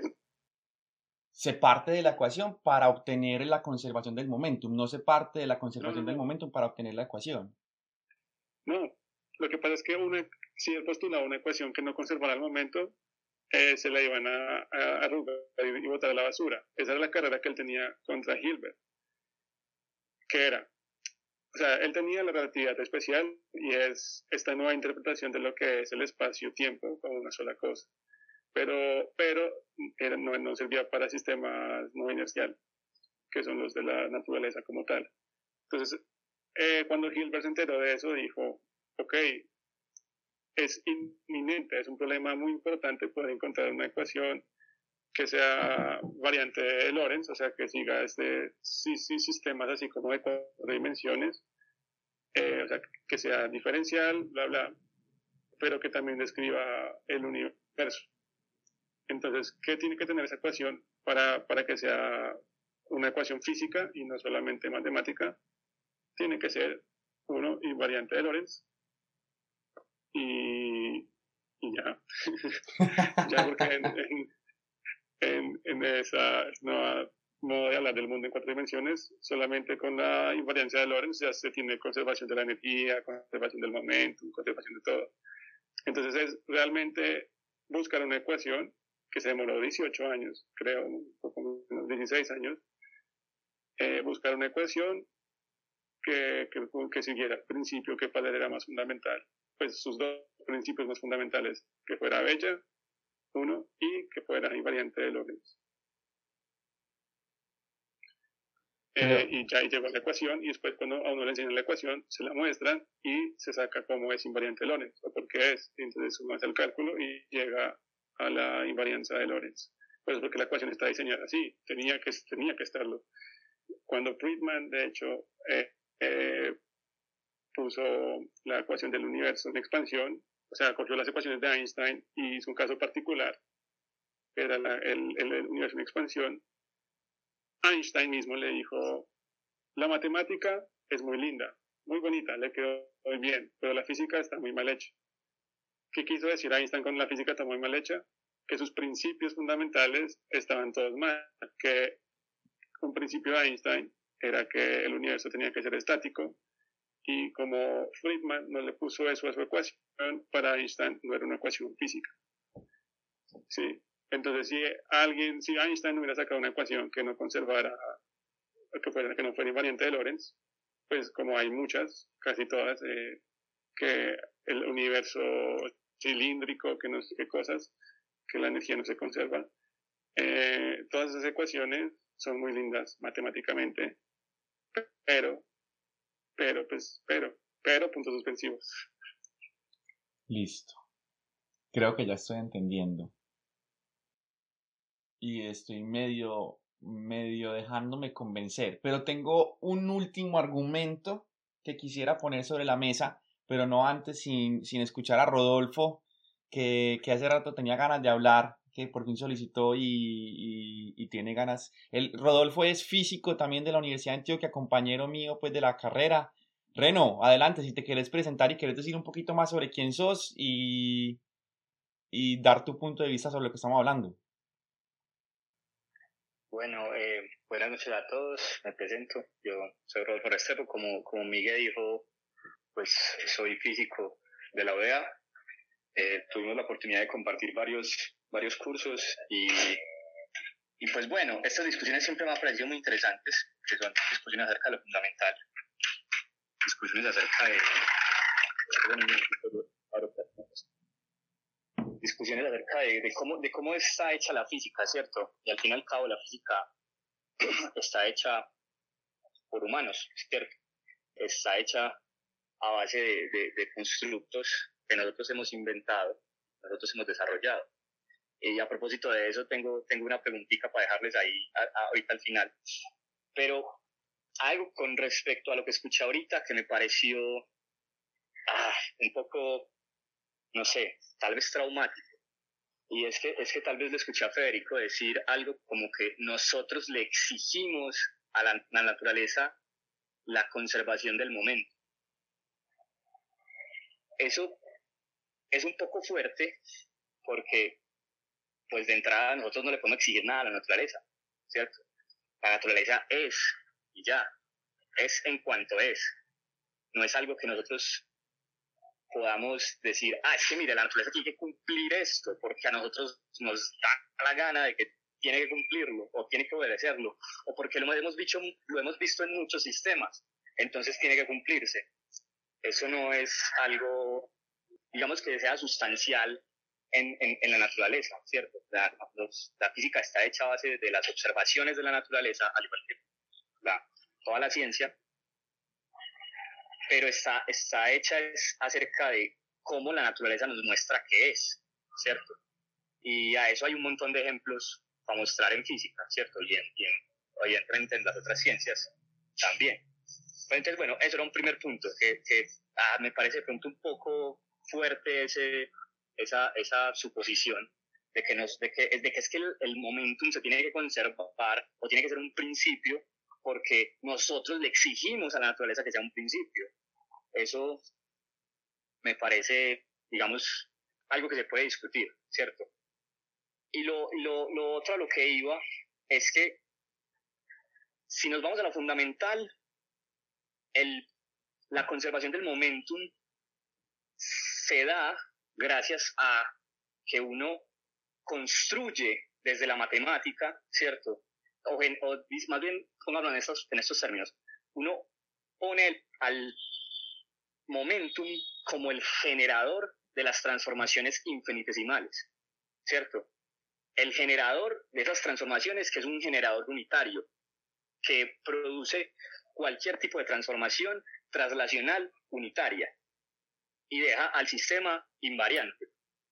Eso se cumple tanto en mecánica clásica como en mecánica cuántica. Incluso en mecánica cuántica, uno, aceptando el, el momentum como el generador de las, de las traslaciones infinitesimales, llega a la ecuación de Schrödinger y no tiene que postular la ecuación de Schrödinger como un postulado. Listo. Bueno, y lo último que les iba a dejar ahí sobre el, sobre el tintero para no, para no alargarme más es, es lo siguiente. ¿Las paradojas existen en la naturaleza? Esto es una pregunta. ¿Las paradojas existen en la naturaleza o en nuestra imaginación? Brutal esa última pregunta. no sé si Serrano quiera, quiera responder o Nico que levantó la mano. Pues yo quería, yo quería decir algo ahí respecto a lo primero que él, dice, pues de exigir la naturaleza. Eh, yo creo que yo entiendo pues, lo que Federico decía pero, pero en vez de responder directamente, yo quiero pensar es, es cómo se formula uno de estos postulados. O sea, la gente lo que hace es que se parcha a ver la naturaleza un rato y ve que algo se cumple y lo propone como un cierto. Y entonces así es donde uno dice que le exige a la naturaleza, o más que exigir a la naturaleza, es al modelo que hacemos de la naturaleza, si queremos, a la caricatura. Podemos decir que la física es una caricatura de la naturaleza, para que nos sintamos cómodos respecto a eso. Eh, entonces uno se parcha a, ver qué pasa en la naturaleza y, y dice, ve, todas las veces que hice este experimento parece que esto pasa. Entonces uno dice, propongo que esto se cumple y ve si con eso logra encontrar un modelo, una ecuación que le sirve para explicar eso, ¿cierto? Entonces yo creo que en ese sentido es que iba el, el, la, frase de Federico que a mí, me, a mí me gusta, yo sé que suena un poquito como poco humilde, pero pues, pero yo entiendo, la entiendo en ese sentido y obviamente ya Federico nos va a decir sí, sí, es verdad que eso era lo que estaba diciendo, pero a mí me parece que, que así es que más o menos funciona, ¿cierto? O sea, uno, uno ve esto siempre se cumple, ¿qué tal? O parece que siempre se cumple, propongámoslo y veamos si con esto logro, a, a, partir de un sistema formal y de las matemáticas y todo eso, logro hacer un modelo que, que, que tenga sentido y me permita eh, representar lo que está pasando ahí. Eh, obviamente hoy en día sabemos que hay otro problema pues eh, respecto a, los sistemas formales basados en los números enteros pues con el teorema de Gödel pues, pero bueno, esa es otra discusión. Ahí, paro por ahora. Serrano, de pronto antes de que, de que digas algo, Laura se volvió a meter y está solicitando, y entonces la escucha mejor cuando está de oyente. Yo, yo propongo que, que la dejemos hablar un momentico, que ella también estaba ahí de invitada y no ha podido. Esperemos a ver si esta vez sí lo, sí lo logra. Eh, no, Miguel, yo creo que mejor me bajo otra vez de oyente porque efectivamente estuvo de hablante y no te no, los escucho súper horrible. Pero si querés decir algo, adelante, que nosotros sí te escuchamos cuando hablas. Pero no sé de qué hablar sin de qué están hablando. Ay, no. Que, que me escribe Nico. Qué cagada, lo lamento. bueno, lo lamento. Dale entonces, si quieres, bájate otra vez de oyente. Y, y si cualquier cosa, si quieres decir algo, nos escribes por el chat. Serrano, adelante. Sí, ah, esto creo que voy a, estoy de acuerdo con, con Rodolfo, que dice como uno, uno no puede llegar así de y decir, decir cosas como voy a exigir a la naturaleza algo, pero, que repito, nosotros le exigimos a la naturaleza muchas cosas.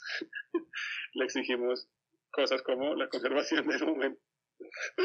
¿Por qué? Precisamente por lo que decía Miguel, que hemos observado que la, que la energía no se conserva o que el momento no se conserva en algunos sistemas.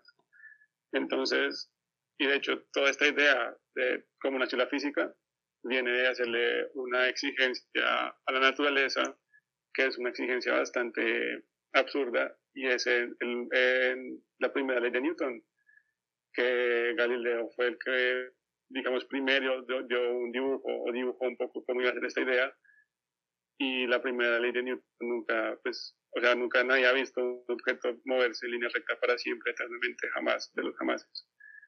Y eso es una idea que viene de la cabeza, es, un, es como un, para evitar la paradoja precisamente, que también hablaba Rodolfo. Y Galileo dijo, si yo tengo un objeto que va en una rampa hacia arriba, el objeto se vuelve más lento y después se devuelve. Pero si tengo un objeto, eso se puede ver, si tengo un objeto que va en una rampa hacia abajo, el objeto va más rápido y nunca se devuelve, sino que se aleja cada vez más. Entonces, ¿qué pasa entre esas dos cosas? La única explicación es que el objeto nunca pare de moverse. Para, no, para evitar la paradoja, precisamente para evitar el, el sofisma lógico o el, remolino. Eh, y entonces le exigen a la naturaleza esa pues esa cualidad, que las cosas que se muevan sin perturbación se muevan para siempre. Aunque nunca, de, cuando Galileo vivía, y nunca hoy, y nunca, nunca jamás en el futuro, va a haber un objeto que se mueva para siempre, es algo que le exigimos a la naturaleza, porque queremos evitar la paradoja. Pero yo personalmente pienso que las paradojas sí pueden existir. En la naturaleza, no en la imaginación. Sí, en la naturaleza. Ajá tal cual. De hecho, para mí la naturaleza tiene que ser paradójica y, y no lo puedo demostrar, es imposible, pero es algo que, digamos, yo tengo que creer, como todos tenemos que creer en algo. yo creo que las paradojas existen en la naturaleza. Rodolfo quiere decir algo, pues tiene la mano levantada y me imagino que quiere responder a eso. Sí, sí, sí. bueno, hay, hay una cosa con respecto a eso y, y, y, se lo estaba comentando también a Eduardo. Eduardo, un saludo. Qué bueno, qué bueno hablar con vos. De, hace rato no, no hablamos. Ojo, le exigimos al modelo. Exigimos al modelo cómo tiene que comportarse. El modelo es una descripción nuestra de la realidad. La naturaleza es otra cosa. La naturaleza es eso que está allá, que nosotros intentamos rasguñar, ¿cierto? Muy fuertemente y creemos que la tocamos, pero de ahí a que eso sea verdad es otra cosa.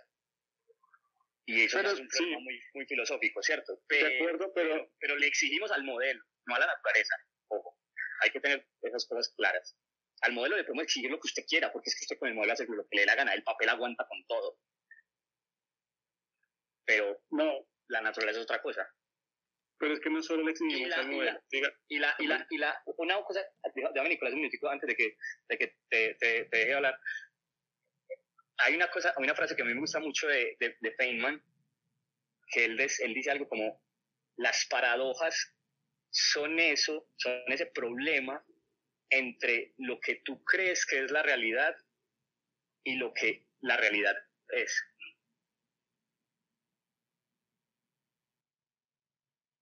Ahí es donde necesito la reacción de...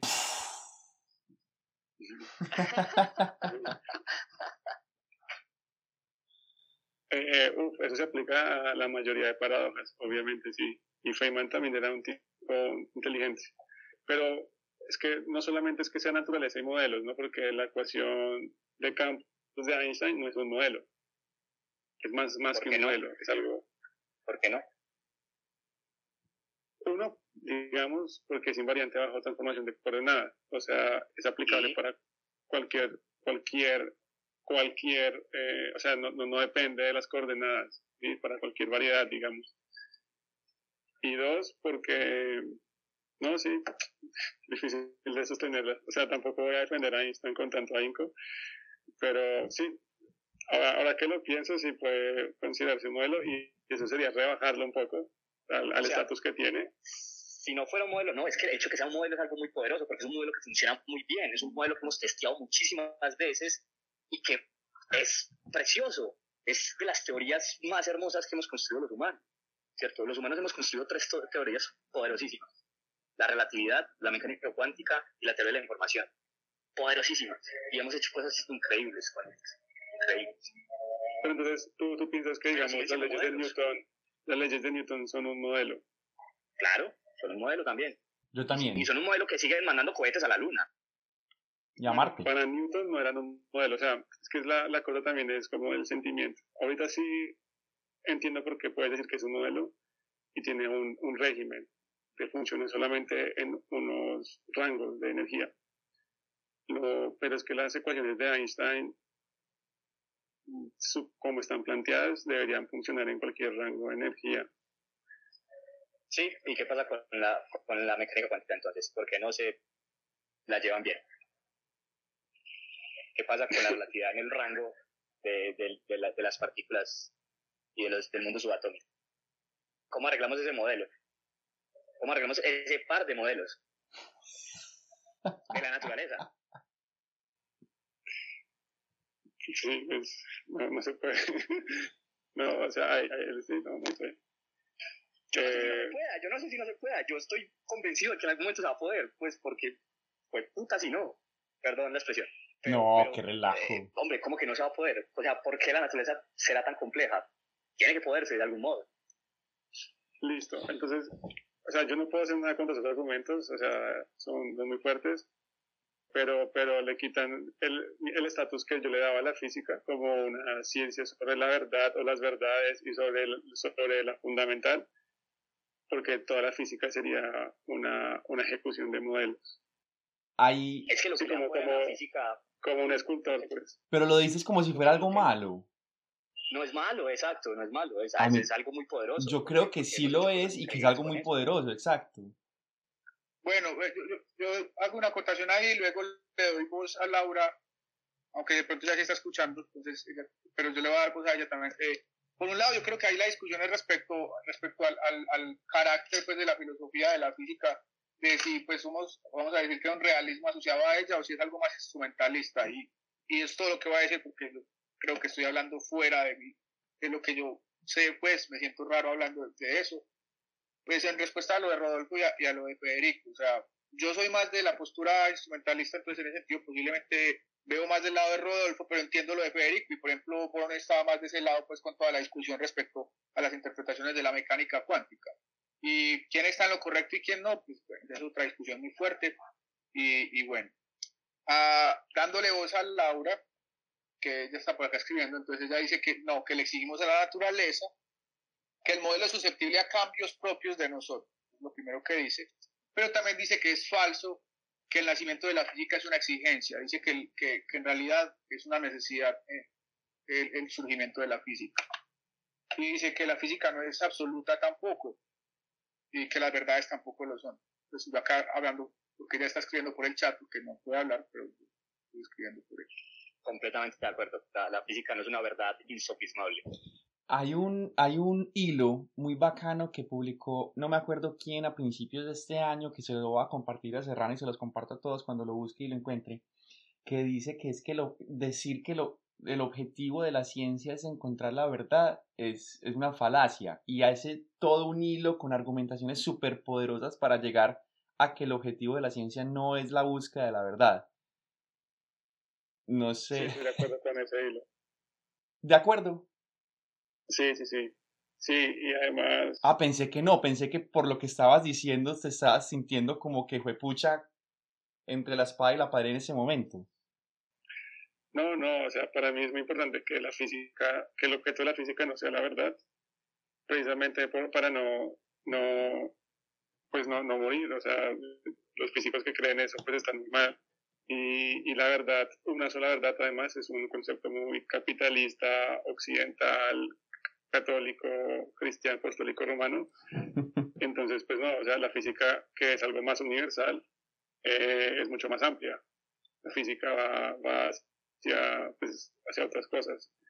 Pero, pero es que la palabra modelo eh, Estorba. Sí, como, como, esculpir, ¿no? Como esculpir eh, un sistema y es un sistema particular y ya para mí, a mí sí me gusta que la física sea algo general, o sea, universal.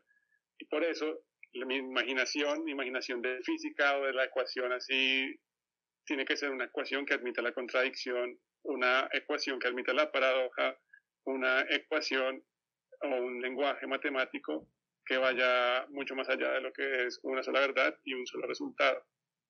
Y por eso estoy de acuerdo con el hilo de Miguel, y contradictoriamente también estoy de acuerdo con la belleza de la física y, contradictoriamente también defendía a Newton y contradictoriamente también eh, me cae mal eh, Feynman porque era, era un tipo que no era querido. Ah, bueno, sí, esa, esa, esa visión la comparto. Eh, pero hablemos de, su trabajo más que su de, más que pues en este momento estamos hablando de su trabajo de eso que expuso pues Rodolfo más que de su eh, vida personal criticable. Antes de dar la palabra a Rodolfo, Eduard hace ratico pues entró como hablante y ha estado pues interactuando un montón pues en, en el hilo de Twitter y todo. No sé, ahorita dijiste que estás sufriendo un poquito como del, del problema del internet que también está sufriendo Laura. No sé si estás escuchándonos, si quisieras entonces dar tu... Ya, me pueden escuchar. Perfectamente. Ah, listo, no, sino que cuando, como estoy desde el celular, no sé si me afectó eso, cuando me, me diste el permiso, se me cambió el puerto, me ignoró el micrófono, entonces fue una locura, pero no, eh, algo que quería decir y, de pronto porque tampoco ya me siento tan ingeniero físico, sino más desarrollador y muy cercano más a temas del lenguaje también por, por pasión. Hay, hay un punto y, y pues yo creo que también con, con los comentarios se ha notado y es que mucho de esto realmente puede terminar en, pues, es una discusión agradable, pero, pero que cuando uno senta pues como unas definiciones claras, probablemente esto se parece a los memes del libro enorme y el libro chiquito cuando se deja la definición. Y, y acá veo varias cosas. Uno, por ejemplo, el tema de modelo, pues que veo que claramente no todos estamos como en la, en, en la misma onda de lo que es modelo, ¿cierto? Y, Y por ejemplo, ahí yo soy uno que me paro más en una postura tal vez modelo como una descripción, y en ese sentido realmente siempre y cuando tratemos de describir todo termina siendo un modelo, eh, así sea una descripción de la realidad, sigue siendo un modelo, y que efectivamente pues en el punto de Rodolfo, que, que fue como en el que ahí yo vi como ese punto a, a hablar, es, es recalcar un poco esto, cuando empezamos a poner mucho el, el, tema de esas definiciones y de cómo podemos construir, nos estamos separando claramente si lo que estamos hablando es de las estructuras matemáticas con las que estamos representando o describiendo la realidad o si estamos hablando justamente de la naturaleza misma. Hay una definición y, pues, además de ser una definición básica de las primeras que recuerdo, que he visto pues también en, muchos tratados de epistemología cuando tratan estos temas, es que básicamente separan varios de estos conceptos con una pregunta y es si estamos describiendo primero la, naturaleza o si no estamos obligados a describir la naturaleza. Entonces, cuando uno pone eso, por ejemplo, en, en, en el primer punto del diagrama de decisión, uno rápidamente va a separar que las leyes, como en el caso de la conservación, efectivamente se quedan con ese título de ley y no hay cuestionamiento sobre si es ley o teorema, porque la ley es sobre la naturaleza, mientras que el, teorema no está obligado para ello, se queda solamente en la estructura matemática. Pero que cuando de pronto uno enfatiza mucho en la justificación que nos daba Rodolfo, puede llevar a otra discusión y que es una discusión que eh, no sé si les tocó ver cuando salió como un poco el boom, también sobre el, el empezar a, a cuestionar si incluso la matemática misma era también un descubrimiento, un invento, porque eso puede de pronto dar un poco más a luz a si incluso esa estructura abstracta que hoy nosotros separamos de la naturaleza es en sí misma la naturaleza y tal vez en ese punto, si, si la matemática es un descubrimiento, tal vez el punto de, que, que nos planteas de la ley de conservación como un teorema toma también algo de fuerza, pero miren que finalmente depende mucho de definiciones. Y yo creo que eso es uno de los puntos importantes y es que si no tenemos en, en, en, nuestra cabeza como el mismo mapa mental de lo que son todos estos términos, finalmente no se llega ni a un consenso ni a una claridad, que una discusión pues muy parchada, pero finalmente cada uno está argumentando por elementos asociados a definiciones distintas, que es finalmente lo que he notado como a lo largo de toda esta discusión.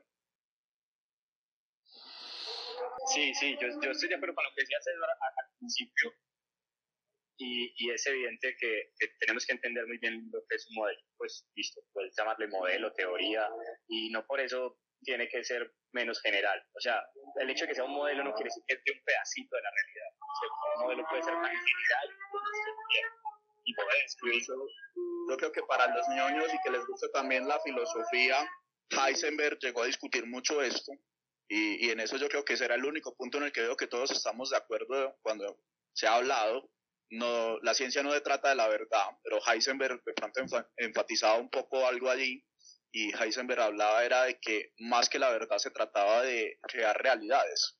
Y entonces Heisenberg concebía un poco estas realidades como si fueran proyecciones del universo, como si estuviéramos sacando perfiles de, menor dimensión del universo y realmente lo que teníamos con, con cada modelo era una proyección de este para tratar de explicar algo finalmente pero que él incluso se apartaba mucho de hablar de que fueran la verdad. Él hablaba y prefería pues como ese concepto de realidad.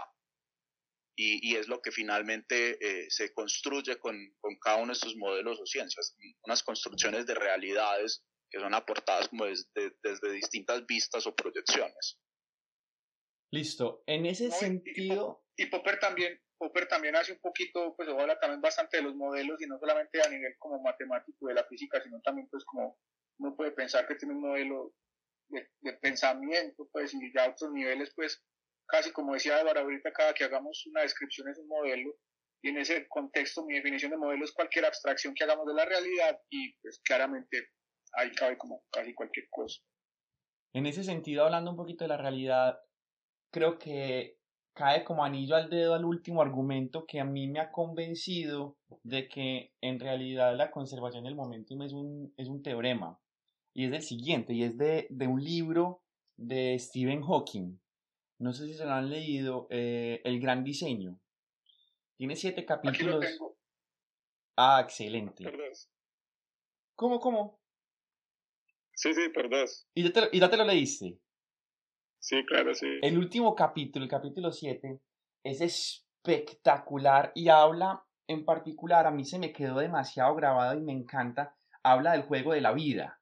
El juego de la vida, no sé si todos los oyentes acá lo conocen, es, un, es un- una propuesta de, de John Con- Conway, muy bonita, les recomiendo que lo busquen en Wikipedia, hay varias, hay varias animaciones al respecto, y consiste en un jueguito que tiene, pues que no tiene jugadores, no es un realidad un juego, simplemente es como, como un escenario que evoluciona por sí solo bajo ciertas reglas. Entonces el, el juego o el escenario, el universo del juego de la vida es, un, es una cuadrícula en donde hay, digamos, en donde, que está compuesta por células. Y hay células vivas y células muertas, como quien dice, como una cuadrícula, cada cuadrito está o lleno por una célula o está vacío sin ninguna célula. Y tiene únicamente dos reglas el juego. La primera regla es que una célula muerta con exactamente tres células vecinas vivas nace. Es decir, al turno siguiente estará viva. Y la segunda regla es que una célula viva con dos o tres células vecinas vivas sigue viva. En otro caso muere por soledad o por superpoblación, entre comillas. Y es muy impresionante cómo Hawking en ese, en, ese capítulo del libro dice, y- y uno puede buscar un montón de patrones que se dan en ese juego con esas únicas dos reglas supremamente sencillas, podríamos llamarlas leyes de ese universo del juego de la vida, se, evidencian un montón de patrones y de crecimientos que bajo ciertas condiciones iniciales se evidencian, parce, o sea, se podrían modelar fenómenos que se observan en esos universos específicos y se podrían, digamos, definir cosas como momentum o energía que en ese universo se conservan. Y eso a mí me pegó una flipada, la hijuepucha, yo quedé como, ¿what? O sea, como que a partir de dos reglas súper sencillas, ponen juegos, juego de la vida en YouTube y salen un montón de cosas, parecen casi que civilizaciones haciendo, como comunicándose a través de señales, eh, aparecen un montón de objetos o de escenarios en los que en sistemas aislados se conserva el momentum y la energía o cosas de ese estilo a partir de únicamente dos reglas fundamentales. Y en ese sentido sí son fundamentales porque son las, que- pues, son las de las que se parte para la evolución de ese sistema, de ese, de ese, de ese universo. Y yo ahí, parte, desde que me leí ese libro, yo... El juego de la vida en el juego de la vida. ¿Cómo, cómo, cómo? Que se puede programar el juego de la vida dentro del juego de la vida. Sí, aunque, te- sí, aunque tenemos un problema y es que en realidad para poder que sea de verdad el juego de la vida que propone que, Conway, que es equivalente a una máquina de Turing, necesitamos un tablero que sea infinito. Eh, Sí. ¿Quién conoce? O sea que no nos cabe si queda en el universo el tablero de la, del juego de la vida, Miguel. Pero, pero en, en, en tableros suficientemente chiquitos, pues, o, o, no tan, o no tan suficientemente grandes, o sea, o no infinitos, se logran evidenciar estos patrones y se logran modelar un montón de cosas, como por ejemplo crear el juego de la vida en el juego de la vida. O sea, me parece Claro, sorprendente y ese pero- para mí, para mí, no sé ustedes qué opinen, no sé si ya nos estamos metiendo demasiado dentro de lo filosófico, me cuestiona sobre si realmente las leyes de la física que conocemos son, son realmente leyes, son fundamentales. Yo, yo, yo creo que no, yo simplemente, como decía Rodolfo, siento que son modelos que hacemos de este universo, de este juego en el que estamos jugando o viviendo o, o por el que estamos pasando, del que probablemente haya reglas muchísimo más sencillas o muchísimos, muchísimo menos reglas, muchísimas menos reglas que podrían eventualmente, digamos, tener como consecuencia las leyes que conocemos hoy o las leyes de conservación, ¿no? los principios de conservación de los que estamos discutiendo si son ley o no. Claro, pero yo, yo, quiero agregar algo, Miguel, y es volver sobre el mismo punto que había yo mencionado antes, justamente ya que estamos en terreno de la computación, y llegamos otra vez a lo que es un indecidible, ¿cierto? Y entonces en computación es, bueno, sabiendo cuál es la condición inicial del juego de la vida, podemos decidir si eso va a parar o no, ¿cierto? Y básicamente pues está todo el teorema de, de los sistemas formales que tienen indecidibles o no tienen indecidibles y pues digamos que la física en buena medida partimos del, de la construcción de los números naturales, entonces también los tenemos y, y entonces ya la pregunta se va a otro campo completamente diferente y sí, como está diciendo Edward, que eso es algo muy Wolfram a la final, pues, y puede ser que hayan leyes simples, pero finalmente esa no era la empresa que perseguía Einstein, de tratar de escribir en unas poquitas leyes todo, y de hecho eh, volviendo a mencionar al universo elegante, también es, es, lo que se habla bastante allí, de que elegante es tener una descripción lo más breve posible de la mayor cantidad de fenómenos. Ya le toca a Rodolfo, yo creo. ah, sí, que, me parece bien interesante, pues es que la cosa es que esto da para hablar de muchas cosas y me parece un punto importante que tocaba, que tocaba Edward ahí en, el tweet acerca de, y que lo han mencionado aquí ahorita, acerca de si, la, si las matemáticas finalmente son un invento o, una, o un descubrimiento, ¿cierto? Y, y, yo estoy convencido de que son los dos. Eh, y les pongo un ejemplo muy claro. Mm, los números naturales están en la naturaleza, ¿cierto? Por eso se llaman números naturales. Y, y, y resulta que el universo, por alguna extraña razón que no conocemos, es contable, ¿cierto? Es decir, podemos contar estrellas, podemos contar árboles, hojas, pájaros, peces, etcétera, ¿cierto? El universo es contable, átomos, en fin. Pero con, esos, con esa construcción, ¿cierto? De, empezar a darnos cuenta de que el universo es contable, de sentar unas bases sobre las matemáticas y construir algo, encontramos algo que construimos nosotros, como las derivadas, por ejemplo, o las integrales, o mmm, las transformadas de Fourier, ¿cierto? Esas son cosas que construimos nosotros, que no están en la naturaleza propiamente y que las desarrollamos nosotros. Y, y, y a propósito de, de, de, esa discusión, hay un, hay un video de, de tres divulgadores españoles que, que, para mí son fenomenales y yo sé que para, para Miguel también, eh, discutiendo, es como una hora esos tres manes discutiendo acerca, acerca de este asunto. Es un poco largo, pero, pero vale la pena gastar el tiempito y, y, y vérselo. Y son, es un video de, de, Eduardo Sáenz de Cabezón, Crespo de Quantum Fracture y de Santa Laya, de Javier Santolaya, discutiendo, son dos físicos y un matemático, discutiendo acerca de, estas ideas, ¿cierto? De, si si finalmente las matemáticas son un invento o una, un, descubrimiento. Y, y, como les decía, pues yo creo fuertemente en que, que, tiene parte de las dos, ¿cierto? Hay cosas que evidentemente están en la naturaleza y hay otras que hemos desarrollado nosotros. Eso se sale un poquito de la discusión, pero, pero, pero me parece un punto bien interesante.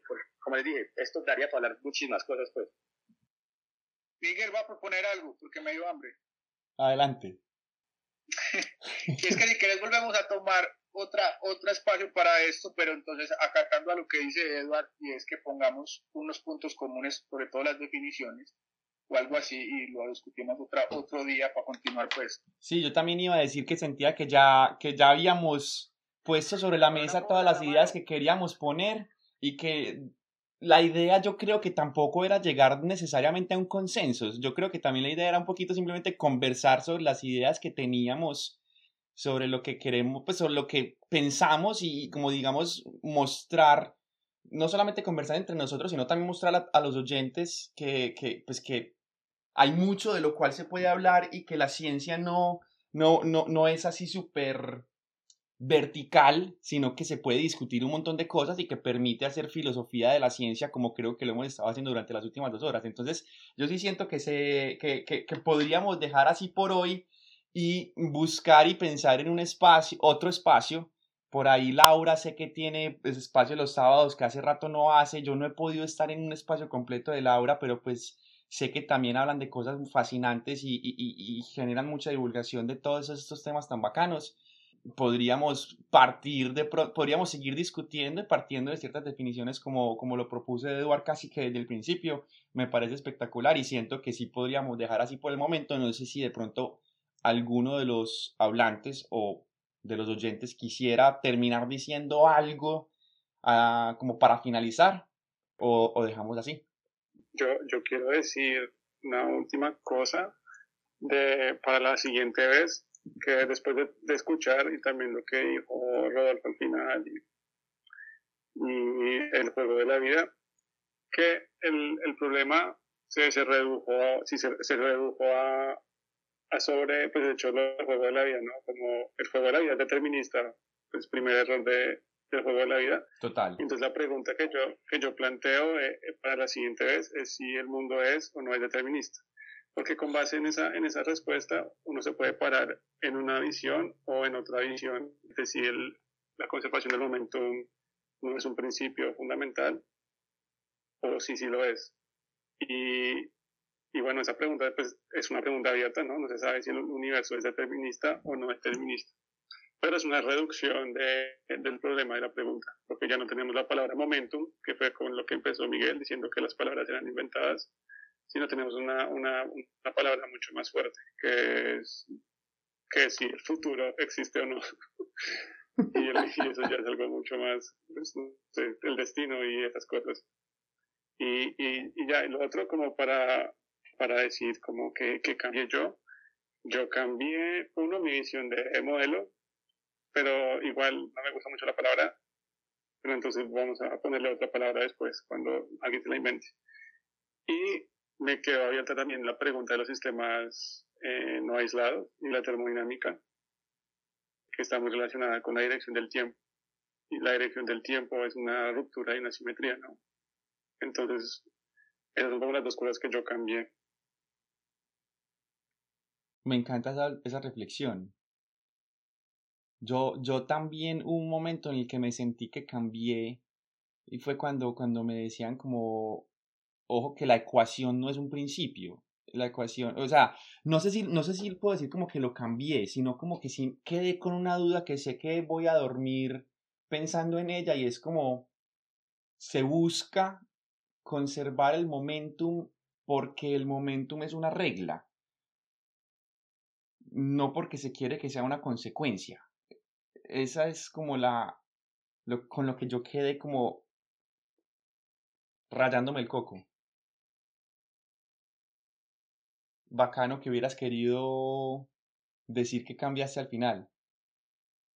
Bueno, pues esto, no sé si, ya es que yo de pronto última imagen de imagen de la cabeza para tener, que ahorita pensaba cuando Rodolfo estaba hablando de, de, la matemática, que habló de las transformadas de Fourier. Esto, a mí me gusta mucho la historia de cómo se, cómo Fourier llegó a decir que todas las funciones se pueden expandir como ondas y pues viendo el mar, o sea, viendo la naturaleza, porque él tenía en la cabeza el juego de la vida, él tenía en la cabeza que las cosas se tenían que poder describir a partir de reglas simples. Y él estaba mirando el mar, el océano, y vio cómo el mar se mueve de formas tan raras y se choca y el mar tiene como que las olas dibujan figuras que son pues muy raras y él dijo, pero si el movimiento del mar lo describen las ondas, las ondas mecánicas, que era algo que él sabía, será que yo solo con ondas mecánicas, o sea, con onditas, puedo dibujar cualquier figura, que es lo que el mar hace, y ese, esa transición de, de, hacerse esa pregunta fue lo que llevó a, a a decir, tiene que haber una forma de que yo pueda dibujar cualquier garabato, como lo hace el mar, a partir solamente de ondas. Uf, no me sabía claro, claro, Totalmente de acuerdo, porque es que, claro, la, la, la, ciencia es una construcción que nosotros hacemos a partir de las observaciones de la naturaleza, y eso me parece genial. Y tener pero, pero el hecho de que la, ecuación, la ecuación no existe en la naturaleza, ¿cierto? La inventamos nosotros. Pues es que la naturaleza, para mí la naturaleza nos habla y nosotros nos buscamos es a nosotros mismos. Y pero bueno, principios voy a agregar una cosa ahí, es que finalmente nosotros somos parte de la naturaleza también. Entonces, claro, claro. ¿Cómo es la vuelta? No es que no nos podemos salir. Exacto. Entonces, entonces lo que inventamos nosotros es parte o no de la naturaleza. Sí. Esa es una pregunta muy buena. No. Ahí está para la siguiente discusión. Muy bien, muy bien. Me parece muy buena pregunta. Vamos a comer, vamos a descansar. No saben cuánto les agradezco por haber, pues por haber iniciado la discusión a través de, de, de tweets, de trinos, por haber aceptado la invitación a que participaran. Gracias Eduard y Rodolfo también como por, por animarse también a participar viendo que estábamos acá hablando. Gracias a todos y todas los oyentes que estuvieron por ahí. Laura, nos hiciste falta, ojalá que para la próxima podamos, podamos tenerte y, y escucharte un poquito más, escuchar tus ideas, porque también sé por lo, que te, por lo poco que te conozco de Twitter que, que hubieras podido aportar muchas otras ideas muy bacanas. Gracias y espero que podamos seguir teniendo discusiones astrofísicas o de otra índole para que sigamos construyendo. Muchas gracias por invitarnos, Miguel, y gracias al, al, al resto de participantes, a Federico, a Laura. Creo que aprendimos mucho. Y bueno, hasta la próxima. Listo, hasta la próxima. Feliz noche para todas y todos. Y para los que están escuchando en diferido, pues nada, nos cuentan, nos comentan. Falta la cerveza para el próximo. Eso. Suerte pues.